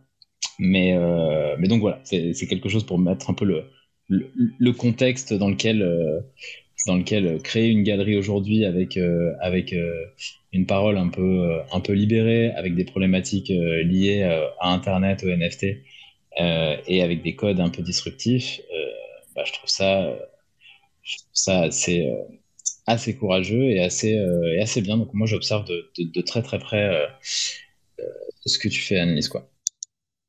C'est trop mignon. Je me permets juste de rebondir sur un truc que tu as dit. En fait, je pense, après, ce qu'il faut comprendre et toi, je pense que c'est ton cas. Enfin, après, euh, tu avais lancé aussi une collection. Euh, tu avais lancé une collection NFT. Moi, je t'avais découvert comme ça, justement. Tu étais intervenu avec Daoz. Mais en fait, de manière générale, dans le marché de l'art, on n'a pas besoin d'avoir euh, 300 clients, tu vois. Enfin, après, ça, change un peu avec les collections d'art générative et tout dans les NFT. Mais euh, bon, euh, en réalité, une galerie d'art, si tu as 10 collectionneurs qui, qui mettent des grosses sommes tous les ans, c'est suffisant, tu vois. Dans la réalité, tu as besoin d'avoir 10 personnes qui ont de l'argent, qui te soutiennent, tu vois. Donc, euh, je pense que la sincérité, c'est pas forcément. Euh, je pense qu'au contraire, enfin moi en tout cas, ça m'a attiré euh, d'assez gros, d'assez gros collectionneurs, pas dans le Web 3, mais dans le marché de l'art contemporain, qui sont pas forcément des gens publics, mais qui sont des gens très très très bien à avoir derrière soi, qui souvent sont des entrepreneurs, donc qui se reconnaissent beaucoup dans dans ce genre de discours parce qu'en étant entrepreneur, tu vois, bah ils, ils savent très bien que bah que c'est pas rose tous les jours, tu vois. Et donc, euh, je pense qu'il faut vraiment, si tu, enfin, après toi c'est différent parce que tu es dans le côté institutionnel, donc il y a peut-être une image à garder et tout. Mais je pense que quand tu es dans la partie vraiment marché, tu peux te permettre de faire un pas de côté si tu es sûr que ça peut t'amener euh, 10 personnes qui derrière vont te faire vivre euh, pendant des années, tu vois.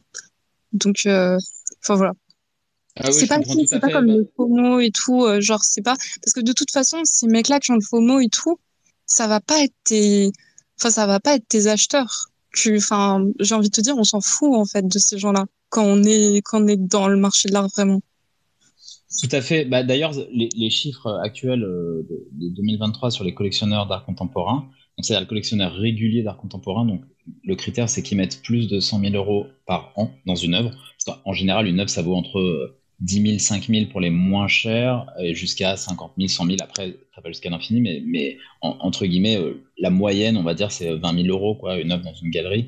Euh, et donc, 100 000 euros, c'est des gens qui achètent plusieurs fois. C'est pas juste un one-shot de des gens qui ont de l'argent et qui se disent, ah, on veut une peinture ou je ne sais quoi, et qui font un one-shot, c'est des gens régulièrement qui viennent. Donc, c'est la, la, la, base des gens qui euh, voyagent dans les foires, en général.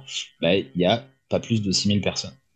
Or, il y a beaucoup plus d'artistes et d'année en année, il y a beaucoup plus d'artistes qui arrivent sur la scène.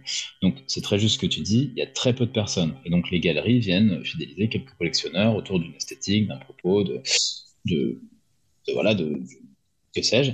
Et euh, moi, une des choses en revanche que je trouvais très intéressante, c'était que bah, moi, par exemple, j'ai une pratique qui coûte assez cher dans la production, quand je fais des films, des projets, même le projet dont tu parlais, là, avec Sublimatio, d'art génératif, c'est un projet qui en, prod qui est, un projet assez énorme. Et, du coup, moi, mon rêve, c'était de me dire de m'ouvrir à certains potes, euh, tu vois, euh, pas beaucoup d'argent, mais qui soutiennent vraiment ce que je fais et qui, tout le monde n'a pas forcément 10 000 balles ou 20 000 balles à mettre dans une œuvre, tu vois. et si tu as 100 balles, si tu as 50 balles, et eh ben, en fait, tu peux acheter et prendre part via ces trucs de tokenisation ou via de l'art génératif à, au travail d'un artiste. Et ça, je, la fractionnalisation, finalement, ou toutes ces choses-là, je l'ai trouvé vraiment super. Mais le pendant de ça, comme tu l'as dit, c'est que des gens qui ont des grosses communautés, bah, tu perds en qualité. C'est-à-dire que les galeries, elles ont des dîners avec leurs collectionneurs, elles prennent du temps de qualité. Euh, les gens, euh, les curateurs que tu connais, avec qui tu parles, ils connaissent ton travail et tout. Bah, quand tu as, je sais pas, 30 000 followers sur Twitter, ou même beaucoup plus pour certains, mais il euh, n'y a, pas autant de wallets actifs en tout cas. Donc, je ne sais pas ce que font les gens qui ont 400 000 followers sur les, sur les, sur les comptes NFT bah en fait forcément tu perds en qualité quoi. T'as plein de gens si tu commences à parler d'art euh, qui vont pas avoir euh, l'attention requise ou qui, qui vont pas s'intéresser à ça tout ça. Euh, tout simplement.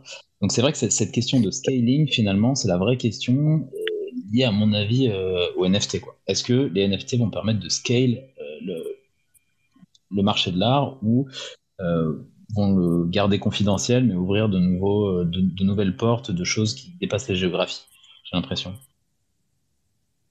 J'ai envie de rebondir, euh, euh, désolé euh, Anise, j'ai envie de rebondir parce que depuis tout à l'heure, en fait, je, vous écoute parler et j'ai l'impression que finalement, l'art, qu'il soit contemporain ou pas, c'est quand même quelque chose, c'est un domaine qui est quand même qui a l'air d'être quand même pas mal sous perfusion. C'est-à-dire qu'en fait, euh, tu peux être artiste, alors sincère ou pas.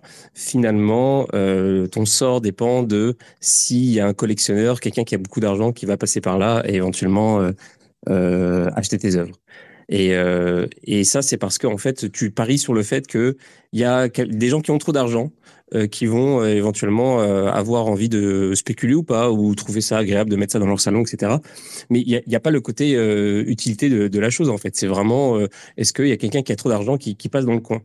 Et, justement, est-ce que les NFT, alors ce serait ma première question, est-ce que les NFT c'était pas c'était pas ça aussi le truc, c'était de fournir quelque chose de supplémentaire euh, de se dire oh bah finalement on va ajouter ça va permettre d'ajouter de l'utilité? Euh, aux œuvres d'art. Alors non, non, non. vas-y termine mais non non non. Ok vas-y. vas-y je te laisse je te laisse, je te laisse réagir si tu veux. Je te poserai ma deuxième question après.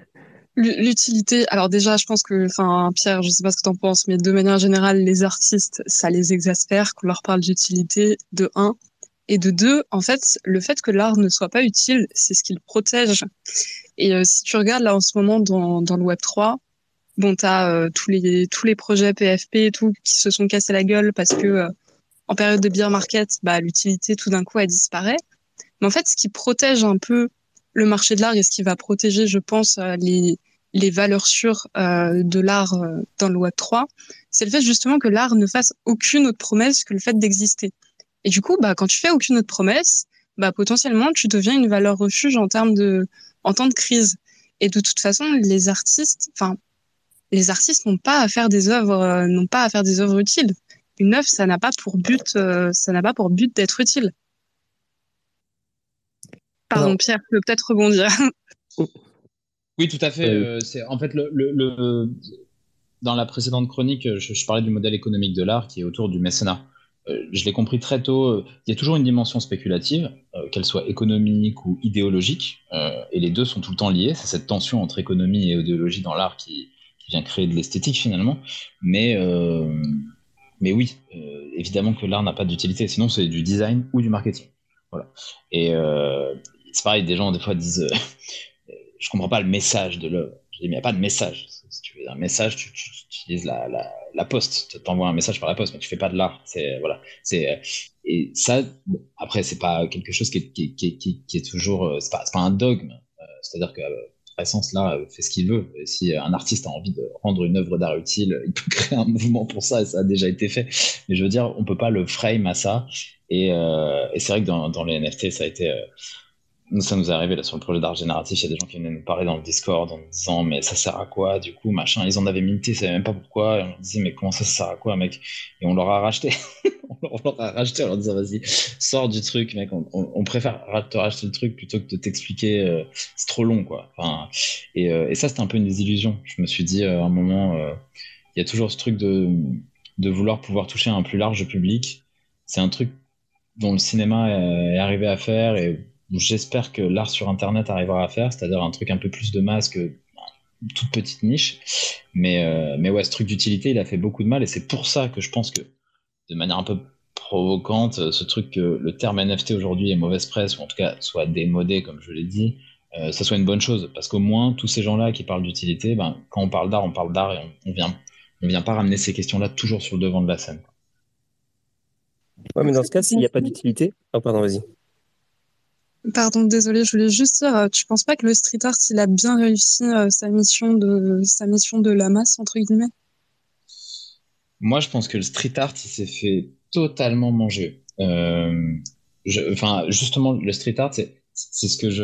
C'est marrant que tu parles de cet exemple-là parce que il y a un moment où il a été vraiment underground. Les gens se disaient, on s'en fout il y a un moment où il a eu une hype, les gens se sont dit ah mais il nous faut du street art, donc on a, commencé à découper les murs, à les mettre dans des galeries et dans des maisons de vente et euh, à prendre des, street artistes et leur dire faites-nous des toiles. Et puis, euh, et puis maintenant, tu dis que tu fais du street art, enfin, t'intègres aucune école des beaux-arts en France si tu fais du street art, tu, enfin, il y, en a plein, et voilà. Il y a quelques gens qui ont transformé l'essai de manière brillante et qui ont euh, utilisé les NFT en, faisant du street art. Bon, on pense à Pascal Boyard notamment. Je trouve que c'est un des usages du NFT, euh, un des plus intelligents qui a été fait, euh, en tout cas du NFT non génératif, euh, non on-chain. mais, mais voilà, typiquement, le street art, c'est quelque chose qui a été récupéré entièrement et digéré par l'art traditionnel. Et un des, j'en parlais avec un artiste que tu dois peut-être connaître, Annelise, qui s'appelle Naïb Eloufa, qui est en gros un artiste de, en gros top 10 euh, top 10 français quoi euh, qui s'est beaucoup mis dans cette histoire de NFT de, crypto et euh, lui sa théorie elle est assez juste finalement c'est il pense qu'en en fait il va y avoir la même récupération sur les NFT artistes entre guillemets c'est que au même titre que le street art il y a quelques blue chips du street art qui sont dans des méga galeries Pace machin tout ça. Les gars comme JR ou j'en sais rien tu vois c'est des gars qui viennent du street art et qui deviennent d'une certaine manière un peu des sortes d'outils marketing pour des méga galeries pour venir frame un mouvement.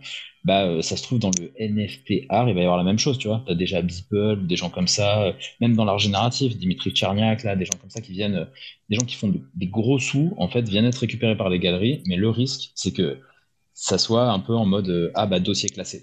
C'est genre, ah, ok, ils n'ont pas fait le truc dans leur coin, ils n'ont pas créé un autre mouvement, on est toujours, c'est toujours nous qui contrôlons le truc, euh, on les a avec nous, on a les blue chips. Les autres, on va pas leur laisser faire leur truc, on va pas leur laisser aucune visibilité. Et, euh, donc, c'est affaire classée. Quoi. Euh, et, c'est un peu ça le risque, c'est de, devenir une affaire classée. Et j'ai l'impression qu'avec le street art, c'est un, peu le cas, malheureusement. Même s'il y a des artistes qui font des œuvres dans, la rue et qui font des trucs incroyables. Hein. Je parle là plutôt d'un plan, d'un plan de système et de, visibilité pour revenir à cette histoire d'utilité, euh, parce que euh, il y a eu une grosse question sur le. On a beaucoup parlé du marché, mais le marché c'est pas intrinsèquement euh, lié à l'utilité justement? Par exemple, si je prends comme exemple la musique, bon bah la musique c'est cool, tu peux faire de la super musique, mais en même temps, si personne te l'achète, bah ça va ça ça va nulle part.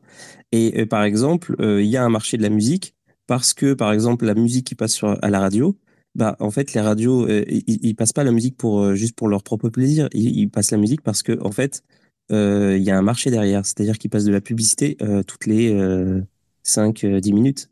Et c'est comme ça qu'ils font l'argent. Donc, en, en, donnant, en, faisant écouter aux gens de la musique qu'ils aiment, ça leur permet de, ça, ça, leur permet de préparer ces personnes-là à, à l'écoute de, d'encarts publicitaires. Euh, dans les clubs, euh, ils passent de la musique, ok, mais c'est, ils passent de la musique parce que ça te fait acheter plus d'alcool. Euh, si on fait la, la translation dans, dans le marché de l'art, tu peux te plaindre que tu, que tu fais de l'art et que tu gagnes pas l'argent, mais quelque part, si tu veux gagner de l'argent, tu es censé insérer ton, œuvre d'art dans un, dans un, dans un, dans un écosystème en fait où bah justement, où des gens vont utiliser cette œuvre d'art pour, pour générer des profits eux-mêmes d'une façon ou d'une autre. Euh, et c'est pas une, c'est pas un petit peu naïf de penser que finalement euh, euh, l'art visuel échappe à, cette logique-là? En fait, il y a deux choses, je pense qu'il faut pas confondre. Il y a une différence entre utilité et marché. Bien sûr que tu as un marché de l'art qui existe, et heureusement. Et je pense que, enfin, moi comme Pierre, enfin moi en tout cas, je suis totalement partisane du marché. Et de toute façon, je suis pas galeriste pour juste pour la beauté de l'art. Enfin, je suis aussi galeriste parce que c'est mon métier et que j'ai envie de gagner ma vie et qu'il y a clairement un marché qui existe. En revanche, l'utilité au sens où on l'entend dans les NFT, ça n'existe pas dans l'art. C'est-à-dire que une œuvre n'a pas vocation à être utile. Alors bien sûr, après, il y a des utilités que tu peux découler, c'est-à-dire que euh, ça peut euh, satisfaire euh, des, besoins intimes des collectionneurs, ça peut satisfaire un besoin de reconnaissance. C'est pour ça d'ailleurs qu'il y a certainement beaucoup de personnes qui sont euh, collectionneurs. Ça peut satisfaire un besoin de statut social. Ça peut satisfaire notamment dans le cadre des États une politique, euh, comment on appelle ça, une, une politique de soft power. C'est pour ça que tu as énormément d'États qui investissent autant dans l'art et dans la culture.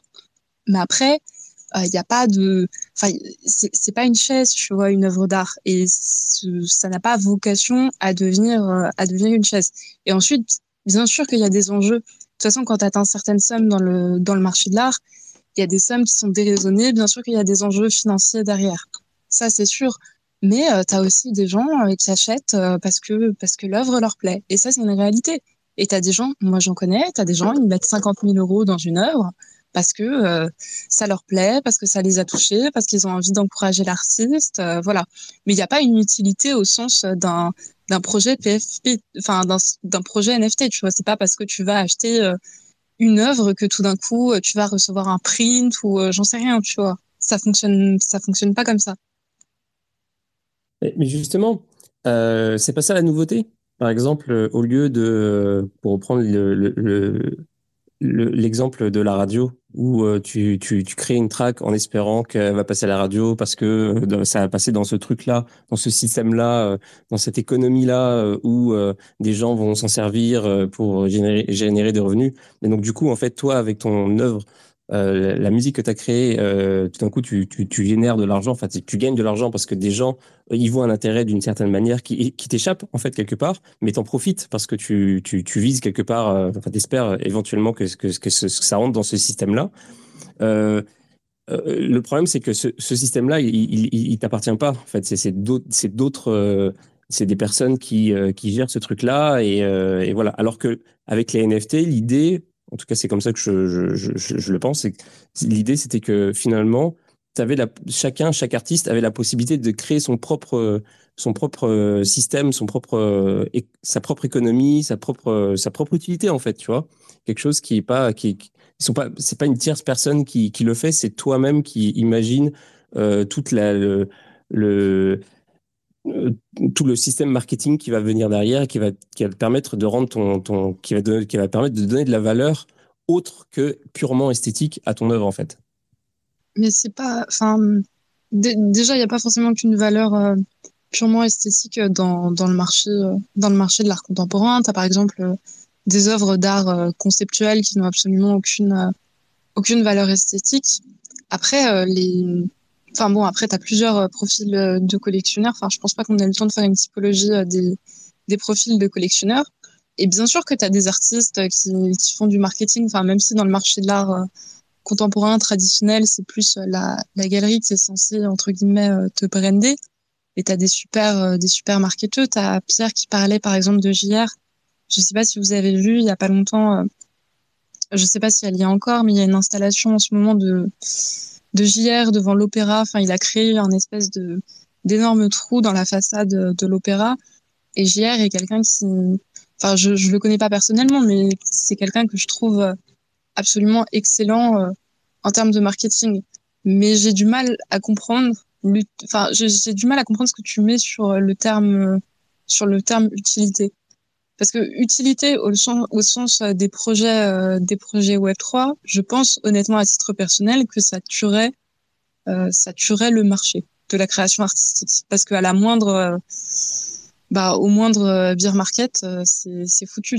Alors que l'art, c'est une valeur refuge. En temps de crise économique, les gens, ils achètent des œuvres d'art, pas d'art contemporain, plus des, des valeurs, enfin pas d'art contemporain, jeunes artistes, ils achètent plus des valeurs refuges. Mais, mais enfin, je sais pas comment dire ça.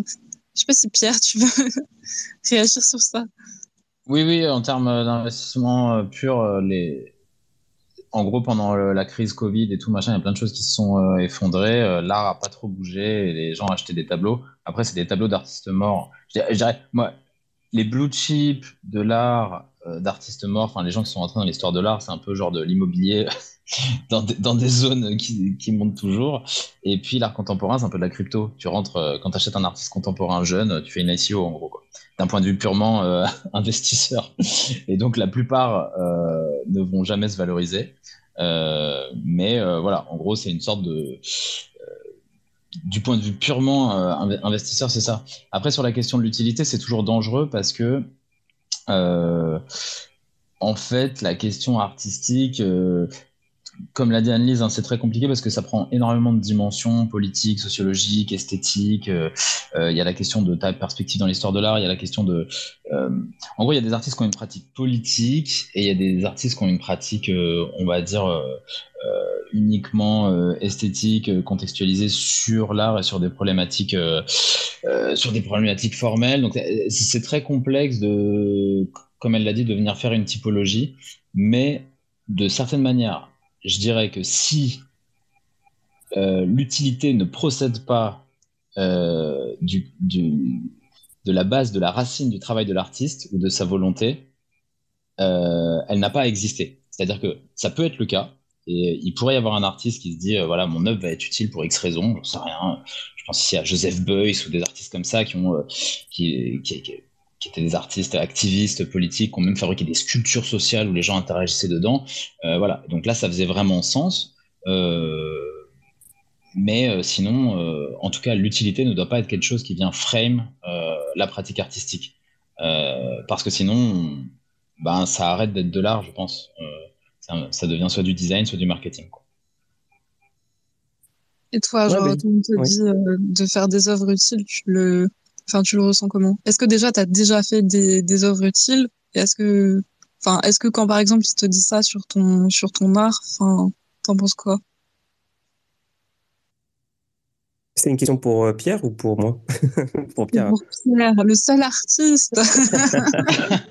On n'est pas encore. C'est rien, hein, ça se trouve, j'ai des peintures qui sont euh, qui se trade euh, moi, j'avais vraiment un truc de notamment avec ce projet avec Sublimatio, où, on avait, euh, il y a eu beaucoup d'argent qui a été injecté dedans et où le prix d'entrée était pas cher entre guillemets. Enfin, c'est cher pour de l'art génératif, mais euh, mais par rapport à même si on faisait un total sold out, on remboursera jamais l'argent qui a été injecté. C'était euh, une sorte de largesse de mécène qu'on a trouvé pour, pour, fabriquer ce projet. Et j'avais ce rêve de me dire que ça pouvait devenir comme. en fait, l'art, c'est un des et c'est un peu si les gens croient à quelque chose, ça apparaît. C'est un peu comme le pont dans Indiana Jones. Si tu, si tu marches, le pont apparaît. Et donc, du coup, si tout le monde se met à croire à quelque chose, c'est ce qu'on a pu voir avec certaines communautés autour de PFP, euh, et ben la valeur euh, augmente et ça crée réellement de la valeur. Il y a des gens qui peuvent, pour avoir cru à un projet euh, tôt, euh, voilà, devenir potentiellement riche en ayant acheté une œuvre d'art et la, et la flipper. Et, et moi, je trouve pas ça inintéressant, personnellement, en tant qu'artiste. C'est une dimension que j'ai totalement intégré, notamment dans X Sublimatio, puisque c'est du trade de, molécules et de drogue. Donc je joue totalement sur cette euh, ambivalence du trader, du hard dealer. Euh, enfin voilà. Euh, mais, mais elle est toujours pernicieuse parce que ça implique que les gens qui fassent ça soient en pleine conscience de ce qu'ils font. Et les différents niveaux que j'évoquais avant des gens qui viennent, en fait, tu ne maîtrises pas.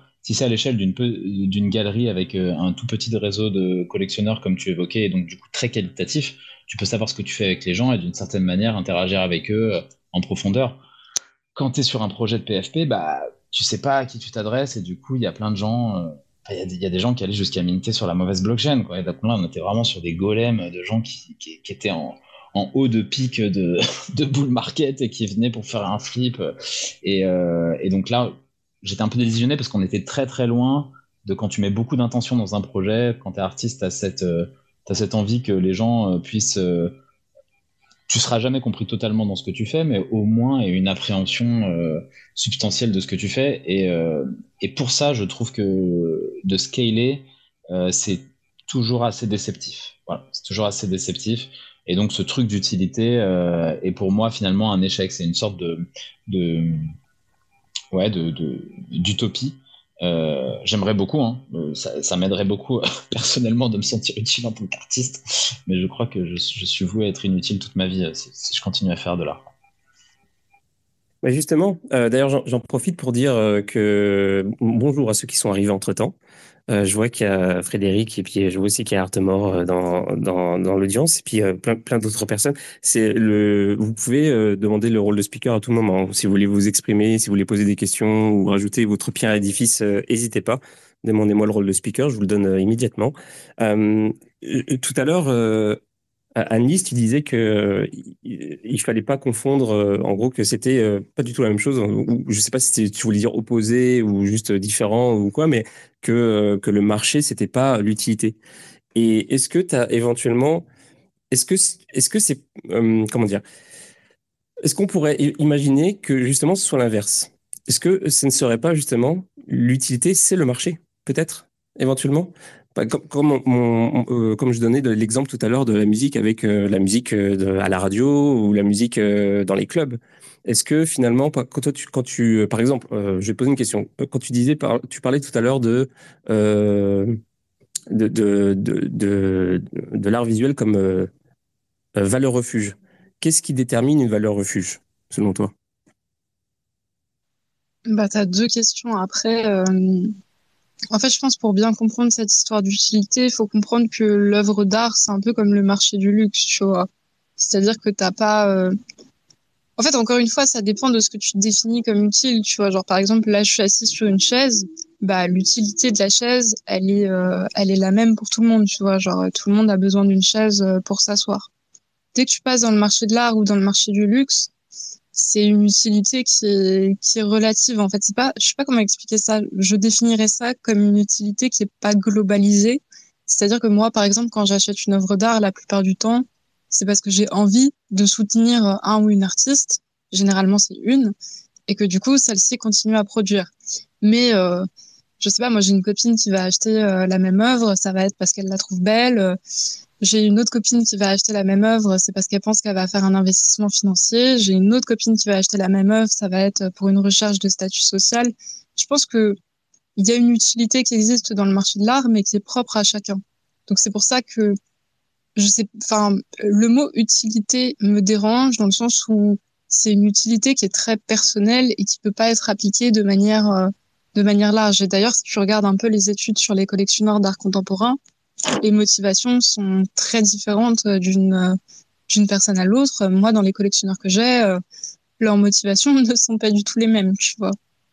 Je sais pas si c'est clair quand, quand je raconte ça. Euh, ou si je me perds dans mon explication, n'hésitez pas à me le dire, les garçons. Et ton autre question, c'était quoi? J'ai oublié déjà. Je crois qu'il n'y en avait qu'une seule. C'était pour la valeur, la valeur refuge.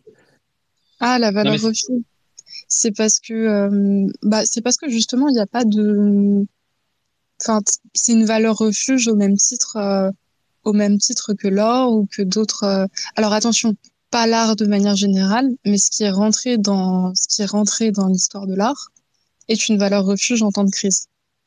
C'est-à-dire que dès que les cours par exemple des études qui sont faites là-dessus dès que les cours de la bourse en action chutent et tout tu as euh, généralement euh, une bonne montée euh, des, des, valeurs refuges du monde de l'art. C'est un actif financier qui est considéré comme une valeur refuge. C'est... Après, je suis pas experte en, en, finance ou quoi que ce soit, mais c'est. Non, mais je, je, suis tout à fait d'accord. J'aime à dire que les, les, les grosses masterpieces de l'histoire de l'art sont des Ponzi qui n'ont jamais terminé. C'est-à-dire qu'aujourd'hui, il y a toujours des gens pour bider sur Léonard de Vinci. Il n'y a pas de raison principale, c'est-à-dire qu'il n'y a pas d'utilité derrière, mais euh, c'est une sorte de Ponzi infini euh, parce que les gens ont créé un égrégore autour de ça et se sont dit, bon, bah, euh, tout le monde le désire. Et c'est marrant sur l'utilité, mais finalement, on n'arriverait pas à la définir, mais il y a cette petite phrase, je ne sais pas si vous avez ça en tête, de, Churchill au moment de la guerre où on lui demandait de couper les finances pour la culture. Et, euh, et il avait dit, euh, si ce n'est pour la culture, pourquoi nous battons-nous alors? Et finalement, il y a, y a, un peu ce truc-là. On ne sait pas trop dire pourquoi, mais en fait, même, les questions de finance, gagner de l'argent, ça sert à quoi euh, en vrai Tu vois, c'est, si tu arrives à manger, avoir un toit et tout, au final, tu vas faire quoi avec après? Et donc, c'est peut-être pour essayer de développer des choses un peu what the fuck que font les humains, et l'art en fait un peu partie. Euh, après, d'un point de vue assez marrant que tu aies parlé du luxe, euh, Annelise, parce que un peu unpopular opinion, comme on dit, mais, mais moi, les meilleures expériences que j'ai eues, entre guillemets, même de rémunération, hein, c'était avec le, c'était avec le luxe. Et ce que j'observe, et d'ailleurs si on le voit hein, dans le, le pondy actuel de, l'économie de l'art, c'est le, luxe qui, domine les grosses fondations, Pinot, Arnaud, Maya Hoffman, tout ça, c'est voilà, eux les boss finaux quoi, euh, du, jeu entre guillemets. Et euh, donc il y a plein de gens qui s'en plaignent. Moi je m'en plains pas forcément. Euh, pourquoi? Parce que j'ai l'impression que quand bien même plein de gens bitchent dessus, c'est des modèles où la redistribution, d'une certaine manière, est la plus équitable. Je m'explique.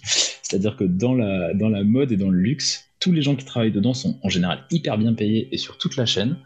Par exemple, le milieu du cinéma, les intermittents, euh, boss euh, du spectacle, qui, les, chefs électro, machinaux, tout ça, en général, font leur beurre pas sur des petits euh, courts-métrages d'auteur, quoi. Ils le font sur des pubs de, je sais pas, de, Louis Vuitton, et, euh, d'Hermès ou que, que sais-je, et, et, sont très bien payés, donc ils le font sans doute un peu le cœur froid et endormi, mais ils sont surpayés pour ce qu'ils font, et tout ça parce qu'il y a des gens qui viennent acheter des produits Hermès ou Louis Vuitton beaucoup trop cher pour ce que c'est, donc c'est de la bonne qualité en général, mais je veux dire, c'est l'IP autour de la marque qui vient créer ça. Et donc, c'est une forme de redistribution de flux d'argent. Et donc, c'est assez marrant que ce soit eux les boss finaux de la finance euh, autour de l'art contemporain en général. Euh, ça a très mauvaise presse en France, parce qu'en France, on a un rapport très particulier avec euh, l'argent et la manière dont il est fabriqué. Et, et euh, voilà, mais euh, mais je trouve que c'est un élément de réflexion intéressant, de se dire que, que c'est eux les boss finaux et que d'une certaine manière, il n'y a pas de domaine dans lequel l'argent est mieux réparti, d'une certaine manière. Mmh. Mais euh, c'est ça, en fait, euh, quand tu parles, de, par exemple, du, euh, du domaine de la mode, c'est l'utilité à fond. En fait, c'était ça un peu mon point. C'est-à-dire que ce que je voulais dire, c'était que quand tu fais de, quand tu fais de l'art, si, si tu fais pas, si si ton intention, c'est pas de, de, de, de t'insérer dans une logique de marché, c'est-à-dire l'utilité, en fait, tu dois accepter le fait qu'éventuellement tu vas mourir de faim. Et ça veut pas dire que ton art, en fait, euh, est meilleur ou moins bon. C'est juste que, euh, c'est juste que, en fait, c'est ça. Il faut que si, tu, si, tu fais ça pour la beauté du geste, euh, tu es obligé d'attendre. Euh, si tu t'insères pas dans une logique de marché, en fait, tu es obligé d'attendre que qu'il y ait quelqu'un qui, comme tu disais tout à l'heure, par exemple, qui est quelqu'un qui, qui passe par là et qui, euh, qui dit oh ok j'ai envie que cette personne vive et euh, te, te donne de l'argent en fait. Euh... Non non ça ça a rien à voir euh, ça ça a rien à voir parce que l'utilité euh, là je fais le Twitter Space depuis mon, mon téléphone j'ai l'heure tu vois je peux voir l'heure. J'ai pas besoin d'acheter une Rolex pour voir l'heure. Donc t'as pas une montre parce que t'as envie de voir l'heure aujourd'hui. T'as une montre parce que t'as envie de montrer ton statut social. Donc l'utilité ça peut être le statut social dans ce cas-là Annelise, elle l'avait très bien dit, ça peut être une des raisons pour acheter de l'art, par exemple. C'est-à-dire que, mettons que même de l'art très cher, euh, tout le monde a dans les euh, méga riches a l'argent d'acheter une Lambo, tu vois. Euh, T'as la même Lambo et le même yacht que tes potes. Par contre, une œuvre, elle est unique a priori. Donc, euh, pour certaines en tout cas. Et donc, du coup, si c'est en plus un artiste que tu as découvert, c'est un peu comme dans une soirée quand, euh, euh, tu vois, quand tu connais un artiste, un musicien et que tu passes une chanson que les autres connaissent pas, bah, as ce petit truc en plus. Bah, les collectionneurs, ils ont aussi ça et c'est aussi une, certaine manière d'avoir, d'avoir, d'avoir un statut. Mais non, non, il y a, même dans le luxe, le, le luxe, c'est pas l'utilité. Hein. T'achètes pas un, sac Hermès parce que c'est plus solide pour, pour, pour, ramener tes tomates. Hein. Alors, il y a Artemore qui, euh, qui nous fait le, le, plaisir de nous rejoindre. Salut Artemore, ça va? Salut, ça va. Excuse-moi, j'ai vu que ça commençait bien plus tôt, mais, mais j'ai raté le début de la room. Je suis, je suis, très content que tu sois là parce que la dernière fois qu'on, à, à, à, chaque fois qu'on a, on a essayé de, de, communiquer sur ce space, c'était problème technique sur problème technique. C'était horrible. Donc là, ça marche. Ouais. Je suis très content. Je suis content, sans problème. Non, mais pour rebondir à ce que disait Pierre, euh, tu vois, ce qui est marrant en fait, c'est que là, prédate de toute façon les, systèmes capitalistes et, mercantiles et que aujourd'hui on le voit sous l'angle de l'acquisition de capital, que ce soit financier, social ou culturel, quoi. Et euh, mais que si tu si as une, une, vision, on va dire, très sceptique de quelle est l'utilité euh, d'une peinture, euh, ou d'une sculpture, tu vois. Une sculpture, en fait, euh, utilement, ça peut être un presse-papier, euh, ça peut une œuvre d'art s'il fait froid, tu peux la brûler dans la cheminée, ça va faire du feu. Enfin, si je dis ça, c'est un peu, c'est un peu des trucs un peu cons, tu vois, mais Mais pour dire que utilité, praticité de la chose, c'est questionnable.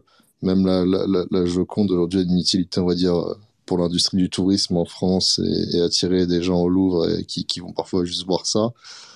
Euh, foncièrement, euh, c'est pas quelque chose qui est, utile, mais après, c'est sur les besoins peut-être de la notion de ce qui est utile et nécessaire, euh, naturel et, non nécessaire, quoi, un peu pour la notion épicurienne de la chose. Je pense que, l'art est, non utile mais nécessaire. Et, ça, fait en sorte que ça, a survécu pendant des années. Quand, quand je vois le titre, le marché de l'art NFT est-il mort? Euh, Tant qu'il y a des gens qui, qui, qui sont là pour en acheter, c'est, pas mort. Et tant qu'il y a des gens qui sont là pour en créer, ça l'est pas. Et il y a plein de gens, plein d'artistes et plein de gens du monde du milieu culturel qui survivent en dehors des, des logiques de marché. Hein. Tu avais même dans, les, dans, dans la Russie soviétique, j'ai envie de dire, et dans les systèmes communistes, tu avais toujours euh, un marché de l'art et, et, des artistes et des, et des gens qui achetaient de l'art, alors que pourtant, foncièrement, ça, c'est dans la logique communiste, tu peux te demander où est-ce que, est-ce que cela euh, peut exister, quoi. Donc, euh, le fait d'essayer de d'aborder quelque chose qui est, enfin, qui est millénaire, en fait, euh, l'art à travers des, un, angle de vue qui, qui est finalement assez récent, que ce soit le mercantilisme ou le capitalisme, c'est des, notions idéologiques qui ont quelques siècles tout au plus. C'est se tromper en fait, puisque c'est voir, c'est pas c'est regarder l'océan à travers un, un, le trou d'une porte, quoi. C'est tu, ne vois que qu'une toute petite partie de, du, du, spectre.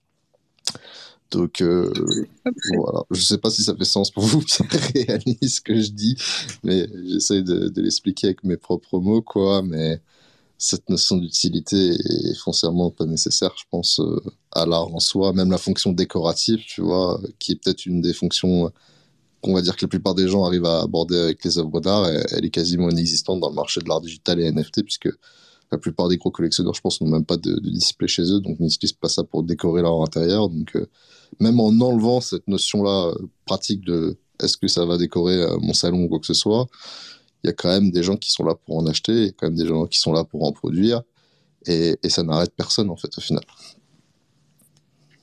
Oui, alors juste avant que juste avant que tu, tu, prennes la parole, Anise, je voulais juste préciser que en fait, moi, je suis totalement d'accord avec ça personnellement.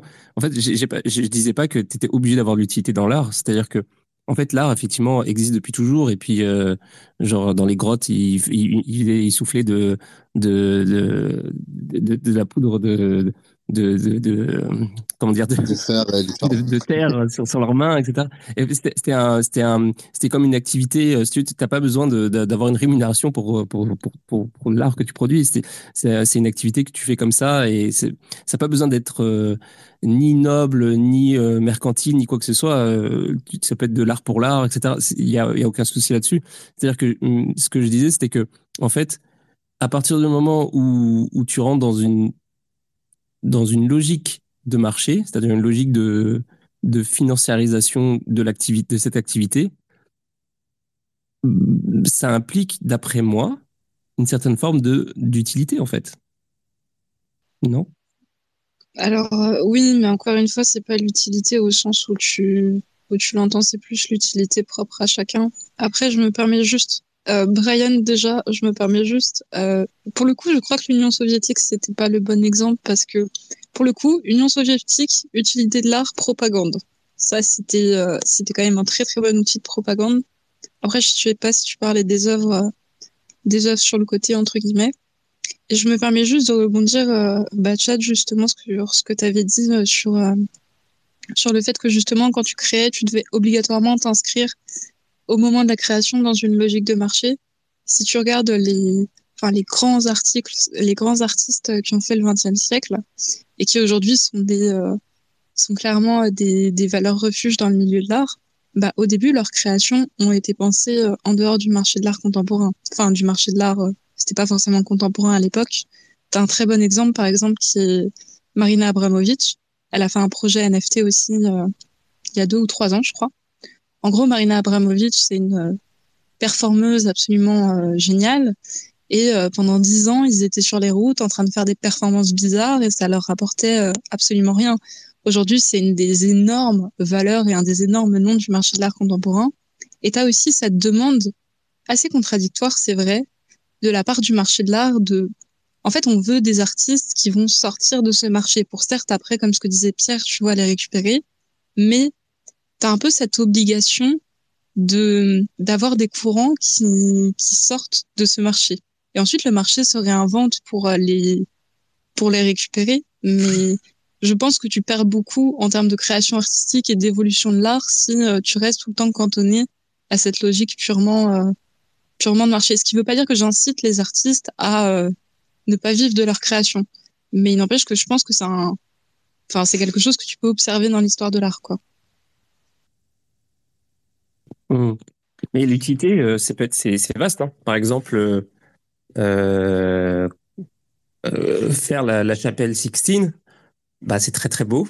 Mais en fait, au final, c'est une utilité. Parce qu'en fait, tu, participes à créer quelque chose de grandiose pour quelque chose de, pour un, pour une, une, une bâtisse qui, euh, qui a une, qui a une vocation euh, religieuse, etc. pour, pour impressionner les fidèles, etc. Il y a, il y a, il y a une utilité derrière. Et c'est pour ça que, en fait, quelque part, euh, il y a une, euh, il y a cette idée de, euh, de, de, comme en fait, c'est pour ça que l'artiste est rémunéré et encensé, etc.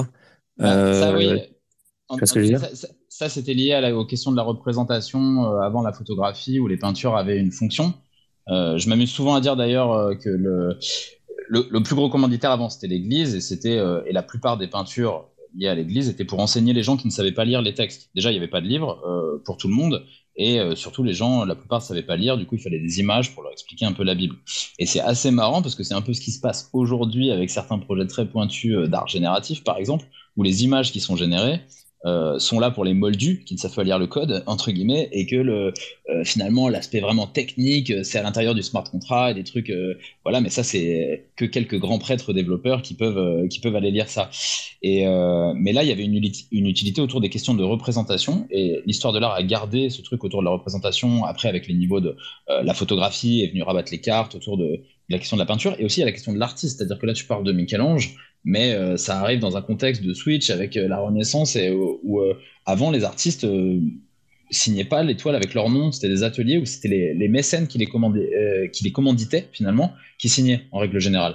C'est plus une logique du cinéma américain avec des producteurs qui viennent signer des films. versus le cinéma français, cinéma d'auteur, où c'est l'auteur qui vient mettre son nom.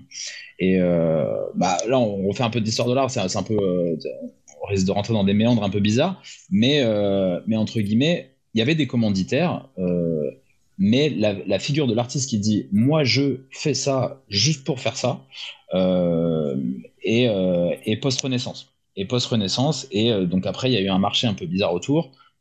C'était dans l'histoire de l'art post-renaissance, c'est très souvent des bourgeois. Hein.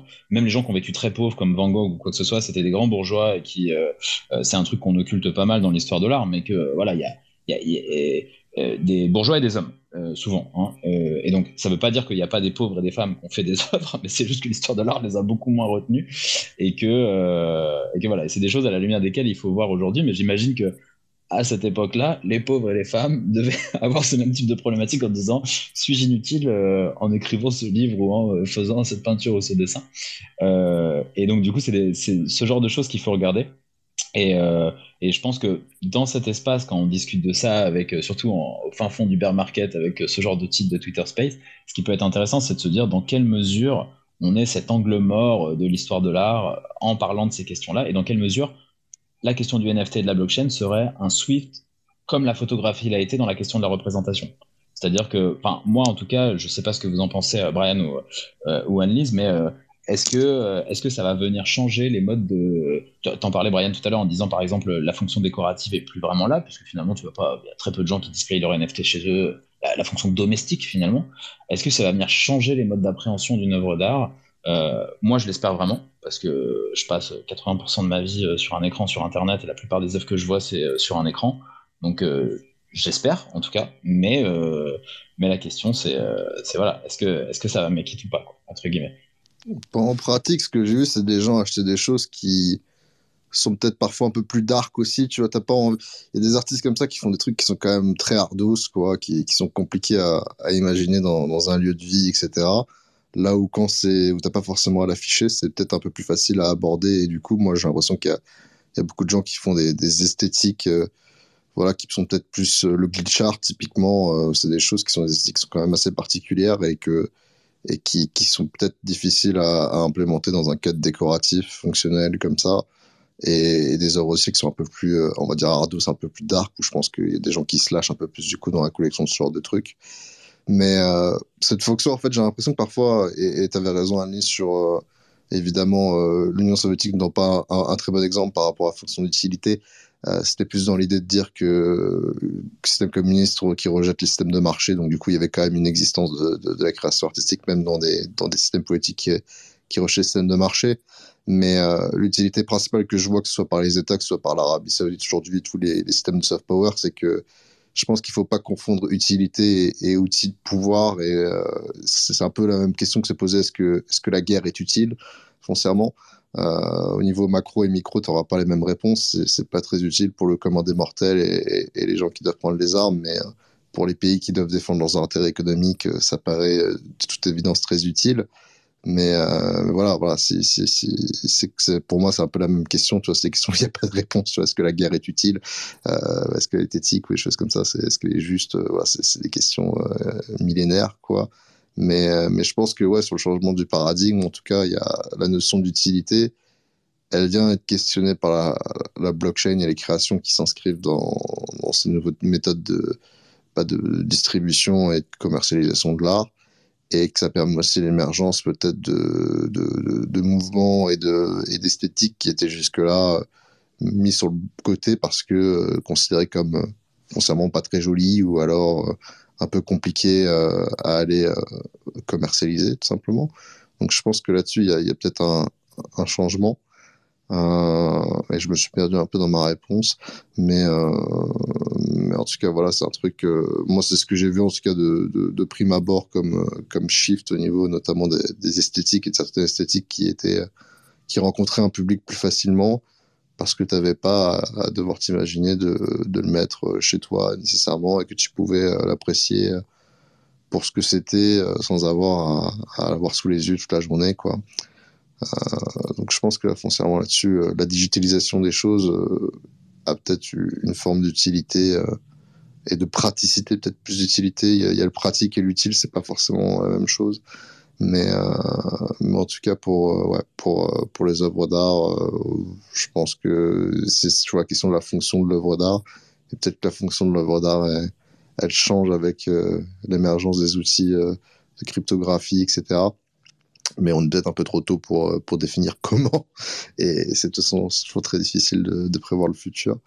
Euh, donc là-dessus, j'ai pas de réponse définitive, mais, euh, mais ouais, j'ai l'impression que souvent on voit, on voit l'art comme. Euh, la notion d'utilité dans l'art est souvent pensée au niveau des États euh, comme outil de pouvoir, de propagande ou, que sais-je, d'autres choses. Il y, a les histoires de, la CIA qui, sponsorisait des artistes comme Jackson Pollock, etc comme un, outil anti-propagande communiste, là où justement eux ils étaient sur la figuration et ont proposé une sorte de, déconstruction euh, de l'art et, de l'abstraction. Euh, mais je connais pas assez bien ce sujet pour vraiment en parler. À Pierre, je pense que tu pourras m'aider, mais mais voilà, euh, je pense que c'est pas forcément la meilleure manière d'aborder les choses.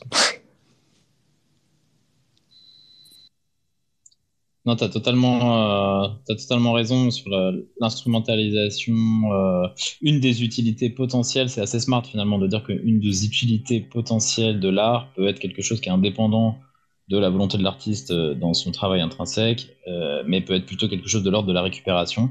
Et la question, c'est de se dire par qui cet art est récupéré? C'est-à-dire que est-ce que c'est par un État? Est-ce que c'est par une GAFA? Est-ce que c'est par euh, je sais pas, euh, une communauté? Euh, voilà. Et euh, j'ai l'impression que l'enjeu autour de la question de la crypto est, est d'essayer de, construire une communauté autour des gens qui vont pouvoir récupérer ton art d'une certaine manière. Parce que une œuvre d'art, par essence, n'est pas autonome. Si elle n'est pas regardée, elle n'existe pas. C'est un peu comme un, comme un dieu, quoi. Finalement, elle, elle est, euh, c'est un, un égrégore. J'aime bien ce mot parce qu'en fait, c'est quelque chose qui naît, euh, qui naît si les gens, euh, si les gens se focusent dessus. Et donc après, ils en font un peu ce qu'ils veulent. Ils le mettent soit en veau d'or, soit ils, ils, le transforment, soit. Et les œuvres d'art les plus puissantes, c'est celles qui arrivent à traverser le temps sans être, sans être trop récupérées. Hein. C'est d'ailleurs un truc hyper intéressant qui est, qui est assez relatif aussi aux mèmes et des images sur Instagram qui, subissent un peu le même sort que les œuvres d'art finalement, sans ce côté marchand, mais euh, qui, euh, bénéficient de cette même, euh, ce même pouvoir d'intention et de récupération. et d'ailleurs, ça, pourrait être le sujet d'un prochain space, mais les mèmes et l'art, à mon avis, c'est un, un gros sujet. Ce que je parlais tout à l'heure des mémeurs qui venaient finalement faire ce travail de cut the crap et de dire les choses que le milieu de l'art tait en général pour différentes raisons. Et, là où je saluais notamment les prises de parole en général d'Anne-Lise avec euh, euh, notamment à travers euh, Hard, Girl, Hard, Girls et ses réseaux. Et, voilà, mais de se dire quel rôle jouent les mêmes là-dedans? Est-ce que les arts, est-ce que l'art numérique va devenir des mêmes, c'est-à-dire appartenir à une communauté qui vont pouvoir se l'approprier, ou est-ce que ça va venir être encadré pour un calendrier politique ou que sais-je? Euh, voilà, ça, je dirais que ça dépasse un peu les artistes, mais c'est le but, à mon avis, de euh, ce genre d'échange. Et euh, je tiendrai, enfin là, il est tard, je sais pas à quelle heure va terminer ce space, mais en tout cas, je suis très content de la, de la qualité esthétique des discussions ce soir. J'ai l'impression d'être sur un panel d'un truc, tu vois, France Culture ou, ou Basel. et ça fait vraiment plaisir d'avoir ça sur, sur Twitter, en tout cas, Anne-Lise et, et Brian. Et je ne sais pas combien de temps euh, vous avez encore. Euh, J'aurais bien euh, fait un petit, parce que c'est vrai qu'avec euh, l'utilité, on a fait un petit pas de côté, euh, mais en fait, c'était pas complètement complètement au hasard, parce que c'était aussi, alors dites-moi si, je sais pas, Anne-Lise, si combien de temps t'as, etc. Mais en gros, je voulais revenir je voulais revenir sur l'article de Nastasia parce que euh, j'ai pas lu évidemment tout l'article parce que c'est un paywall, donc je ne suis pas abonné, donc je ne sais pas ce qui se passe dans la suite de l'article autre que ce qu'on a pu, ce qu'on ce qu'on peut lire euh, en tant que en tant que visiteur euh, gratuit. Mais en gros, euh, l'article il commence en disant en gros, est-ce que le, alors attends, il faudrait que je revienne dessus, mais bon, ça, dit, euh, en gros, c'est mort, euh, ça, marche moins bien, voilà. NFT après l'emballement, que reste-t-il de ces titres numériques de propriété? Et tout de suite, ça part sur euh, acheter pour des sommes records, les non fongibles tokens ont vu leur valeur s'effondrer. Et moi, ça m'avait un petit peu choqué dans le sens où finalement le, ce truc-là était réduit à euh, au, floor, price en fait. C'était plus genre euh, l'art ne, figure plus dans, dans le propos, c'est juste vraiment le marché et c'est même pas justement en fait la question de l'utilité. En fait, la technologie qui sous-tend le, NFT, c'est vraiment purement la surface, c'est-à-dire euh, le marché, le juste le, la courbe. Et j'avais trouvé ça vraiment étonnant. Et mais pas si étonnant venant de je vais pas, non, je vais, je vais pas partir là-dessus. Mais en tout cas, euh, et en gros, euh, justement, la question, euh, la question se posait par rapport au NFT, et je me suis posé une question. Voilà, donc la question de l'utilité se posait pour la NFT, mais je me suis posé une autre question que je voulais vous poser en début d'émission, et donc peut-être que je sais pas si c'est intéressant ou pas, mais je me suis dit, est-ce qu'il n'y a pas un problème avec justement le, parce que dès les premières lignes, vous abordez avec Nastasia, toi, Pierre et Nastasia, le, le le, problème, s'il y en a un, du, du terme NFT. Et, justement, peut-être qu'il y a un problème avec ce terme-là, finalement, euh, du fait que il, euh, le, terme NFT renvoie à la fois au, au contenant et au contenu, ce qui est euh, assez particulier. Ça renvoie même pas à une pratique. Ça renvoie à, c'est comme s'il y avait un terme à la fois pour le, cadre d'une peinture et la peinture que, qui est dessus. Tu vois ce que je veux dire? Et, euh, et c'est assez étrange. Et peut-être qu'on a du mal à, peut-être que ça participe à l'espèce de confusion de euh, de, de, de, de comment euh, comment on appréhende de ce, cette technologie, parce que c'est à la fois justement une technologie, c'est à la fois des, des, des, des œuvres, c'est à la fois des pratiques, tout, tout est un peu mélangé, et, et c'est vachement difficile de, en fait, de traiter le sujet du NFT euh, juste en parlant du NFT, parce que tu es obligé euh, finalement de, disséquer le truc et, euh, c'est difficile de dire si le, les NFT sont morts ou pas. C'est pour ça que la question est intéressante, parce qu'en fait, c'est beaucoup trop de choses en même temps. Après, j'avoue que pour le coup, le débat sur le terme NFT, je trouve que Enfin, je sais qu'il y a plein de gens qui à chaque fois veulent avoir un, terme spécifique et tout. Dans le cadre de l'article, j'avoue, je suis comme toi, je l'ai pas lu. Enfin, j'ai lu le début, mais je me suis pas, je me suis pas abonné. Donc, euh, Pierre, euh, si tu veux nous nous envoyer la version non censurée, euh, ce sera avec grand plaisir. Après, je pense que, enfin, tu le, le débat autour du terme, je trouve que c'est un faux débat dans le sens où tu peux dire un peu pareil de pas mal de médiums. Enfin, c'est-à-dire qu'une photographie, une photographie, ça peut être tout et n'importe quoi. Ça peut être la photo prise de ton iPhone, ça peut être la photo d'un mec, d'un photographe qui prend des photos à un mariage. Même le terme de photographe, tu vois, c'est un terme qui englobe tellement de choses. Enfin, un photographe n'est pas forcément un artiste. Donc, je pense que c'est un peu un truc, un moyen de déplacer le, le débat, de dire que c'est parce que le terme n'est pas le bon et qu'il faut inventer un, un nouveau terme. Je pense que le terme va bien, c'est celui qui parle au plus grand nombre. Et euh, ensuite, tu peux, euh, tu peux préciser. Et je pense qu'au fur et à mesure, les gens comprendront en fonction du contexte de, de quoi on parle, quoi. Et après, la presse artistique qui fait, euh, bon, la presse artistique qui écrit des trucs qui sont faux et en dehors des réalités du marché. Je veux dire, le marché NFT, c'est pas le seul marché dans ce cas-là. Enfin, le nombre d'aberrations qu'ils écrivent de manière permanente sur le marché de l'art contemporain, c'est juste que globalement, ils font quand même assez mal euh, leur travail, si je peux me permettre. En l'occurrence, je ne connais pas cette journaliste je n'ai pas lu l'article en entier, c'est pas visé contre elle, mais c'est plus euh, global, quoi. Voilà, je sais que Pierre, toi, tu tiens, euh, enfin, tu trouves que le terme est, mal choisi, mais moi, je trouve juste que c'est un, faux débat, quoi. Ouais, je, suis assez d'accord avec toi. En fait, je pense que le parallèle avec la photo, il est bien. Hein. C'est-à-dire que si au moment où la photo est apparue, dans l'histoire de, la représentation et, de l'art, tout le monde avait eu accès à un appareil photo au même moment, ce qui, s'est un peu passé d'une certaine manière avec la démocratisation euh, fin 2021 des NFT, euh, et ben euh, il serait passé le même bordel, tu vois. Il y aurait des gens, des, des, peintres, des pas peintres qui seraient arrivés, qui seraient dit machin, d'autres gens qui auraient fait des photos de mariage, d'autres gens qui auraient fait du paparazzi, enfin tu vois, et ça aurait été le même bordel. Euh, là, le problème, c'est que à un moment, c'était un petit truc d'Oji euh, qui s'envoyait euh, des punk on-chain, tu vois, et qui se disait Ah, regarde, c'est marrant, ce personnage pixelisé m'appartient. Ah ouais, fais voir, donne-en moins. Enfin, tu vois. Et, puis après, c'est passé dans un truc, et, en fait, tout était mélangé dedans. Moi, je disais ça là, juste à la lumière des artistes. vu qu'il y a plein de trucs dans le terme NFT, bah, quitte à être, artiste, autant ne pas être un ayatollah du NFT et se dire Si ça me sert pour mon médium, tant mieux mais euh, mais euh, c'était plutôt le fait de se dire le fait que ça soit démodé, c'est plutôt cool parce qu'il y a moins de bruit autour de ça et l'art qui se passe dessus bah, prend plus de place. voilà c'était plutôt dans ce sens-là, parce que en général sur Internet, la trend, voilà, elle crée beaucoup de bruit, et donc du coup, la quantité est souvent l'ennemi de la qualité, quoi. C'était plutôt par rapport à ça.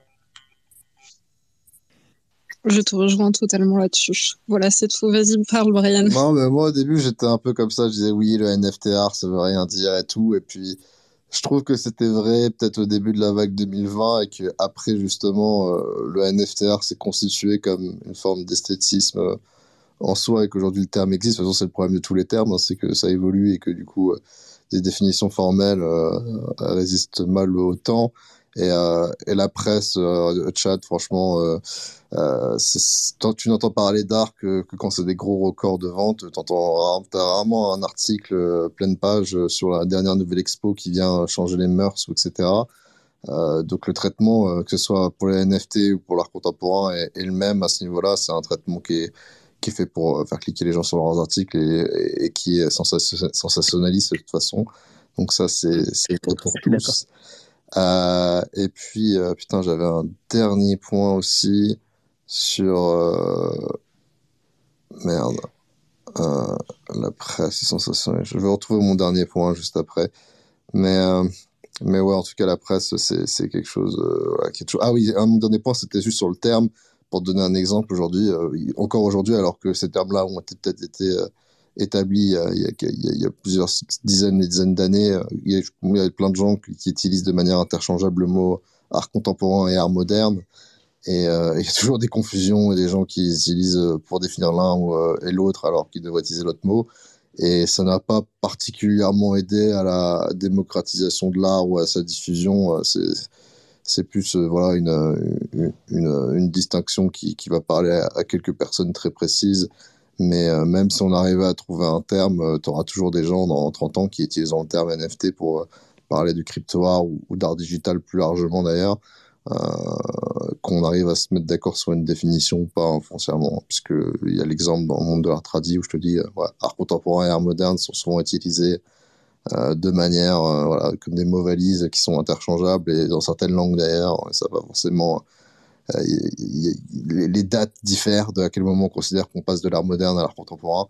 Euh, il y, a, des notions sociopolitiques dedans aussi. Euh, on considère souvent l'après-guerre. Enfin voilà, ça dépend des pays.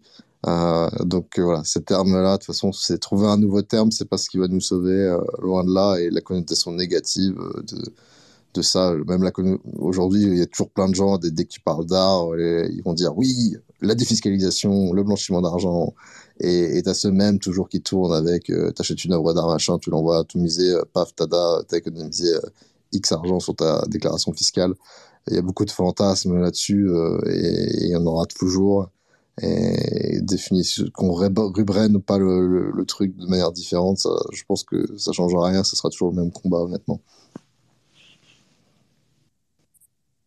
Eh ben, je pense que ce serait pas mal le, mot de la fin. Alors, j'aurais une dernière question à vous poser à, tous les trois. Euh, pour, euh, ce sera la question, la dernière question de, la soirée. Alors, est-ce que le marché de, de l'art NFT, il est mort ou pas finalement? Bah, écoute, quand il y a, il 4 ans, euh, est-ce qu'il était vivant?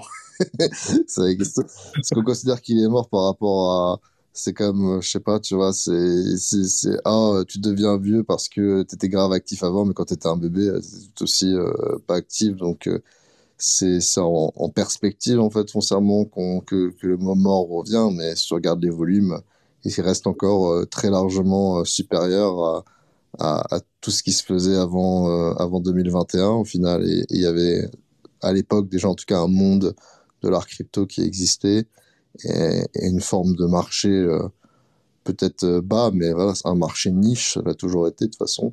Euh, et, et, ça, je pense que ça, ça le restera toujours pour toujours, entre guillemets. donc non, c'est juste qu'il a perdu de sa superbe, ça c'est certain, et qu'il n'a pas les niveaux de, de bulles spéculatives qu'il avait l'année dernière et l'année d'avant. Mais il faut en aucun cas considérer que la normalité du marché des NFT, c'était 2020, 2021, 2022. Hein. C'était pas la normalité, ça. Aujourd'hui, on est dans la normalité. On est sur un marché qui se tient à peu près normalement, avec euh, quelques milliers de collectionneurs dans le monde euh, qui font vivre euh, ça, des dizaines, centaines de milliers d'artistes peut-être qui, qui participent. Et, et c'est déjà assez incroyable, quoi. C'est sûrement peut-être plus que que d'autres marchés euh, équivalents. Je sais pas où est la, valorisation de la marché de la photo aujourd'hui ou, du meuble du 18e, mais euh, de la tirer leur dire en disant oui ton marché il est mort parce que euh, il pas du tout il était à il est à moins de 10% de ce qu'il était il y a 20 ans. C'est là qu'elle prendrait assez mal.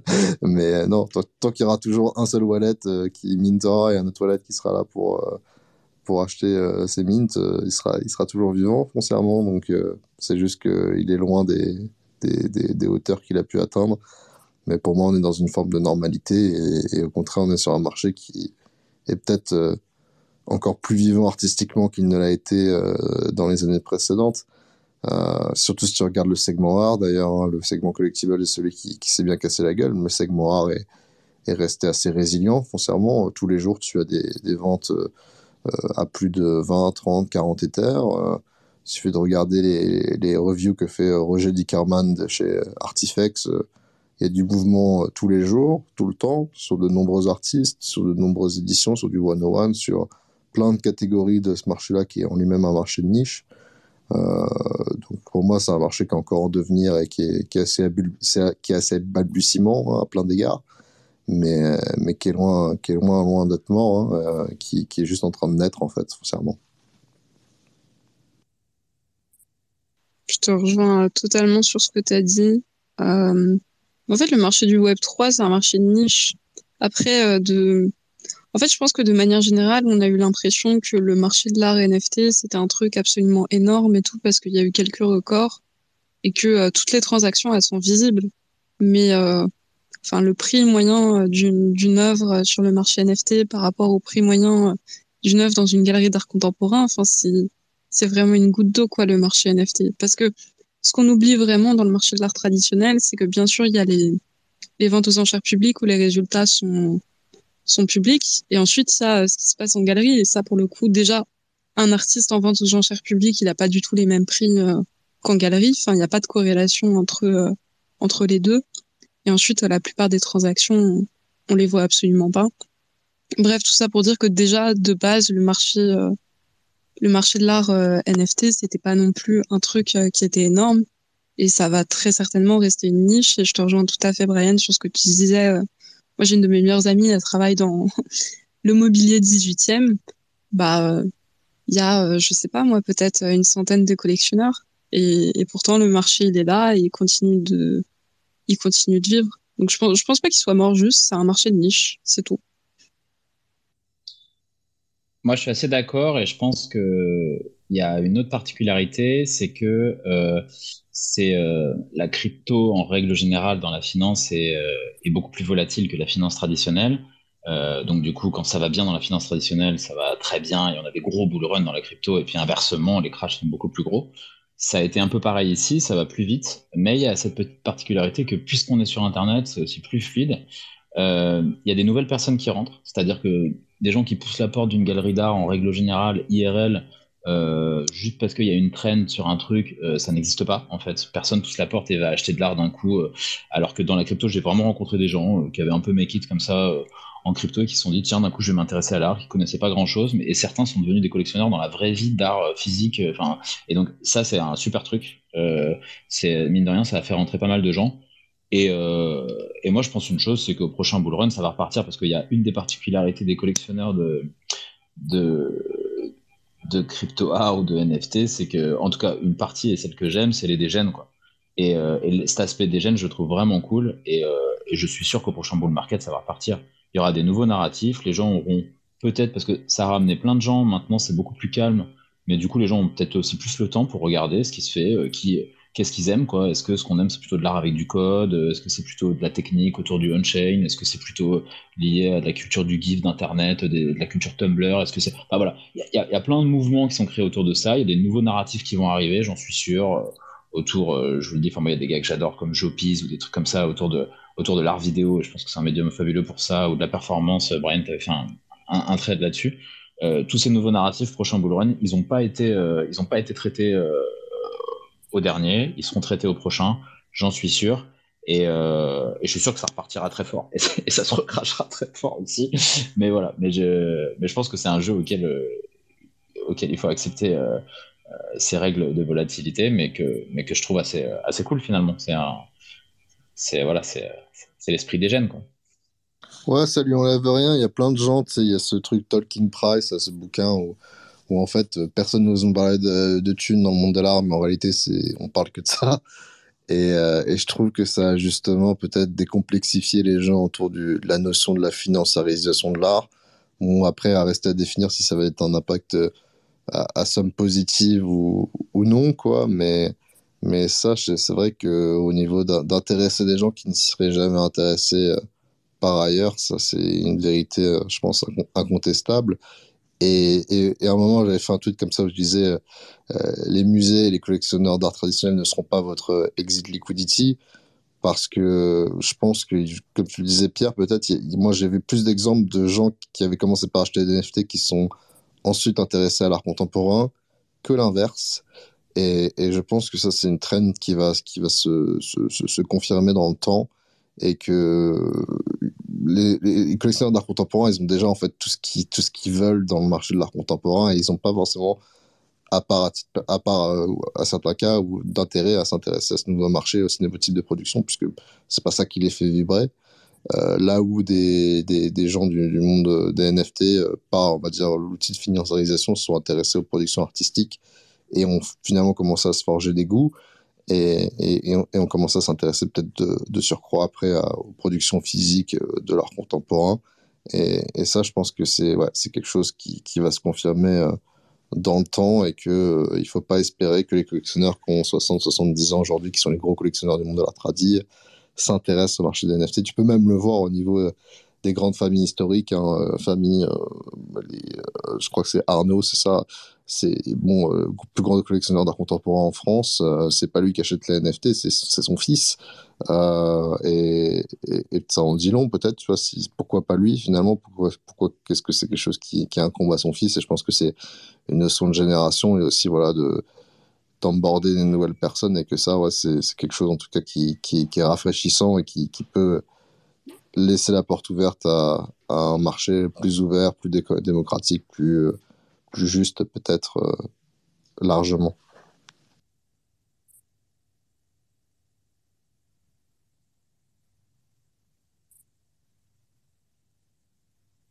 je parlais dans le vide. Bah, euh, j'étais en train de dire, je propose qu'on se quitte sur ces, sur ces paroles-là. C'était passionnant. Euh, merci beaucoup euh, à tous d'être d'être venus, que ce soit pour écouter ou pour participer. C'était vraiment une super émission que, à laquelle vous allez pouvoir accéder bah, dès que dès qu'on va raccrocher. ce sera l'enregistrement sera disponible. merci encore, merci énormément Anne-Lise pour d'être venue ce soir. En fait, c'était c'était bah, c'était génial. Euh, merci, euh, merci Pierre évidemment pour euh, pour avoir animé à mes côtés cette émission et pour, pour ta chronique. pour ceux qui qui apprécient Pierre, eh ben il est là toutes les semaines, tous les lundis. et puis et puis merci Artemore aussi d'être passé, c'est super cool. Art, j'allais dire Art Girls, bah oui, bah, Anne-Lise, c'est quoi les, quoi tes projets en cours et, et, à venir, si jamais, si jamais il y en a? euh, bah, Web3, euh, c'est le prochain événement qu'on va faire avec Girls Revolution. Merci aussi pour. Euh, j'ai pas eu le temps de te remercier pour l'invitation, mais je le fais maintenant. Donc, Girls Revolution, c'est le collectif qu'on a monté dans le Web3. Et après, à titre perso, moi, c'est l'ouverture de ma galerie physique. Mais euh, on ne présentera pas que des NFT. Ce sera un mix art traditionnel, entre guillemets, et, et Web3. Voilà. Et merci. Merci pour l'invitation et je vous avoue que je vais filer, mais c'était super de discuter avec vous. c'était un plaisir. Et on se dit rendez-vous euh, bah, demain, 22h. Euh, demain, ce sera une émission spéciale sur l'intelligence artificielle, donc comme tous les mardis. Euh, donc avec la chronique de C'est Fou et puis notre expert d'intelligence artificielle geek. voilà. merci encore à tous et puis bah, dormez bien parce que il est déjà minuit passé et puis on se dit rendez-vous demain. Allez, salut. Ciao.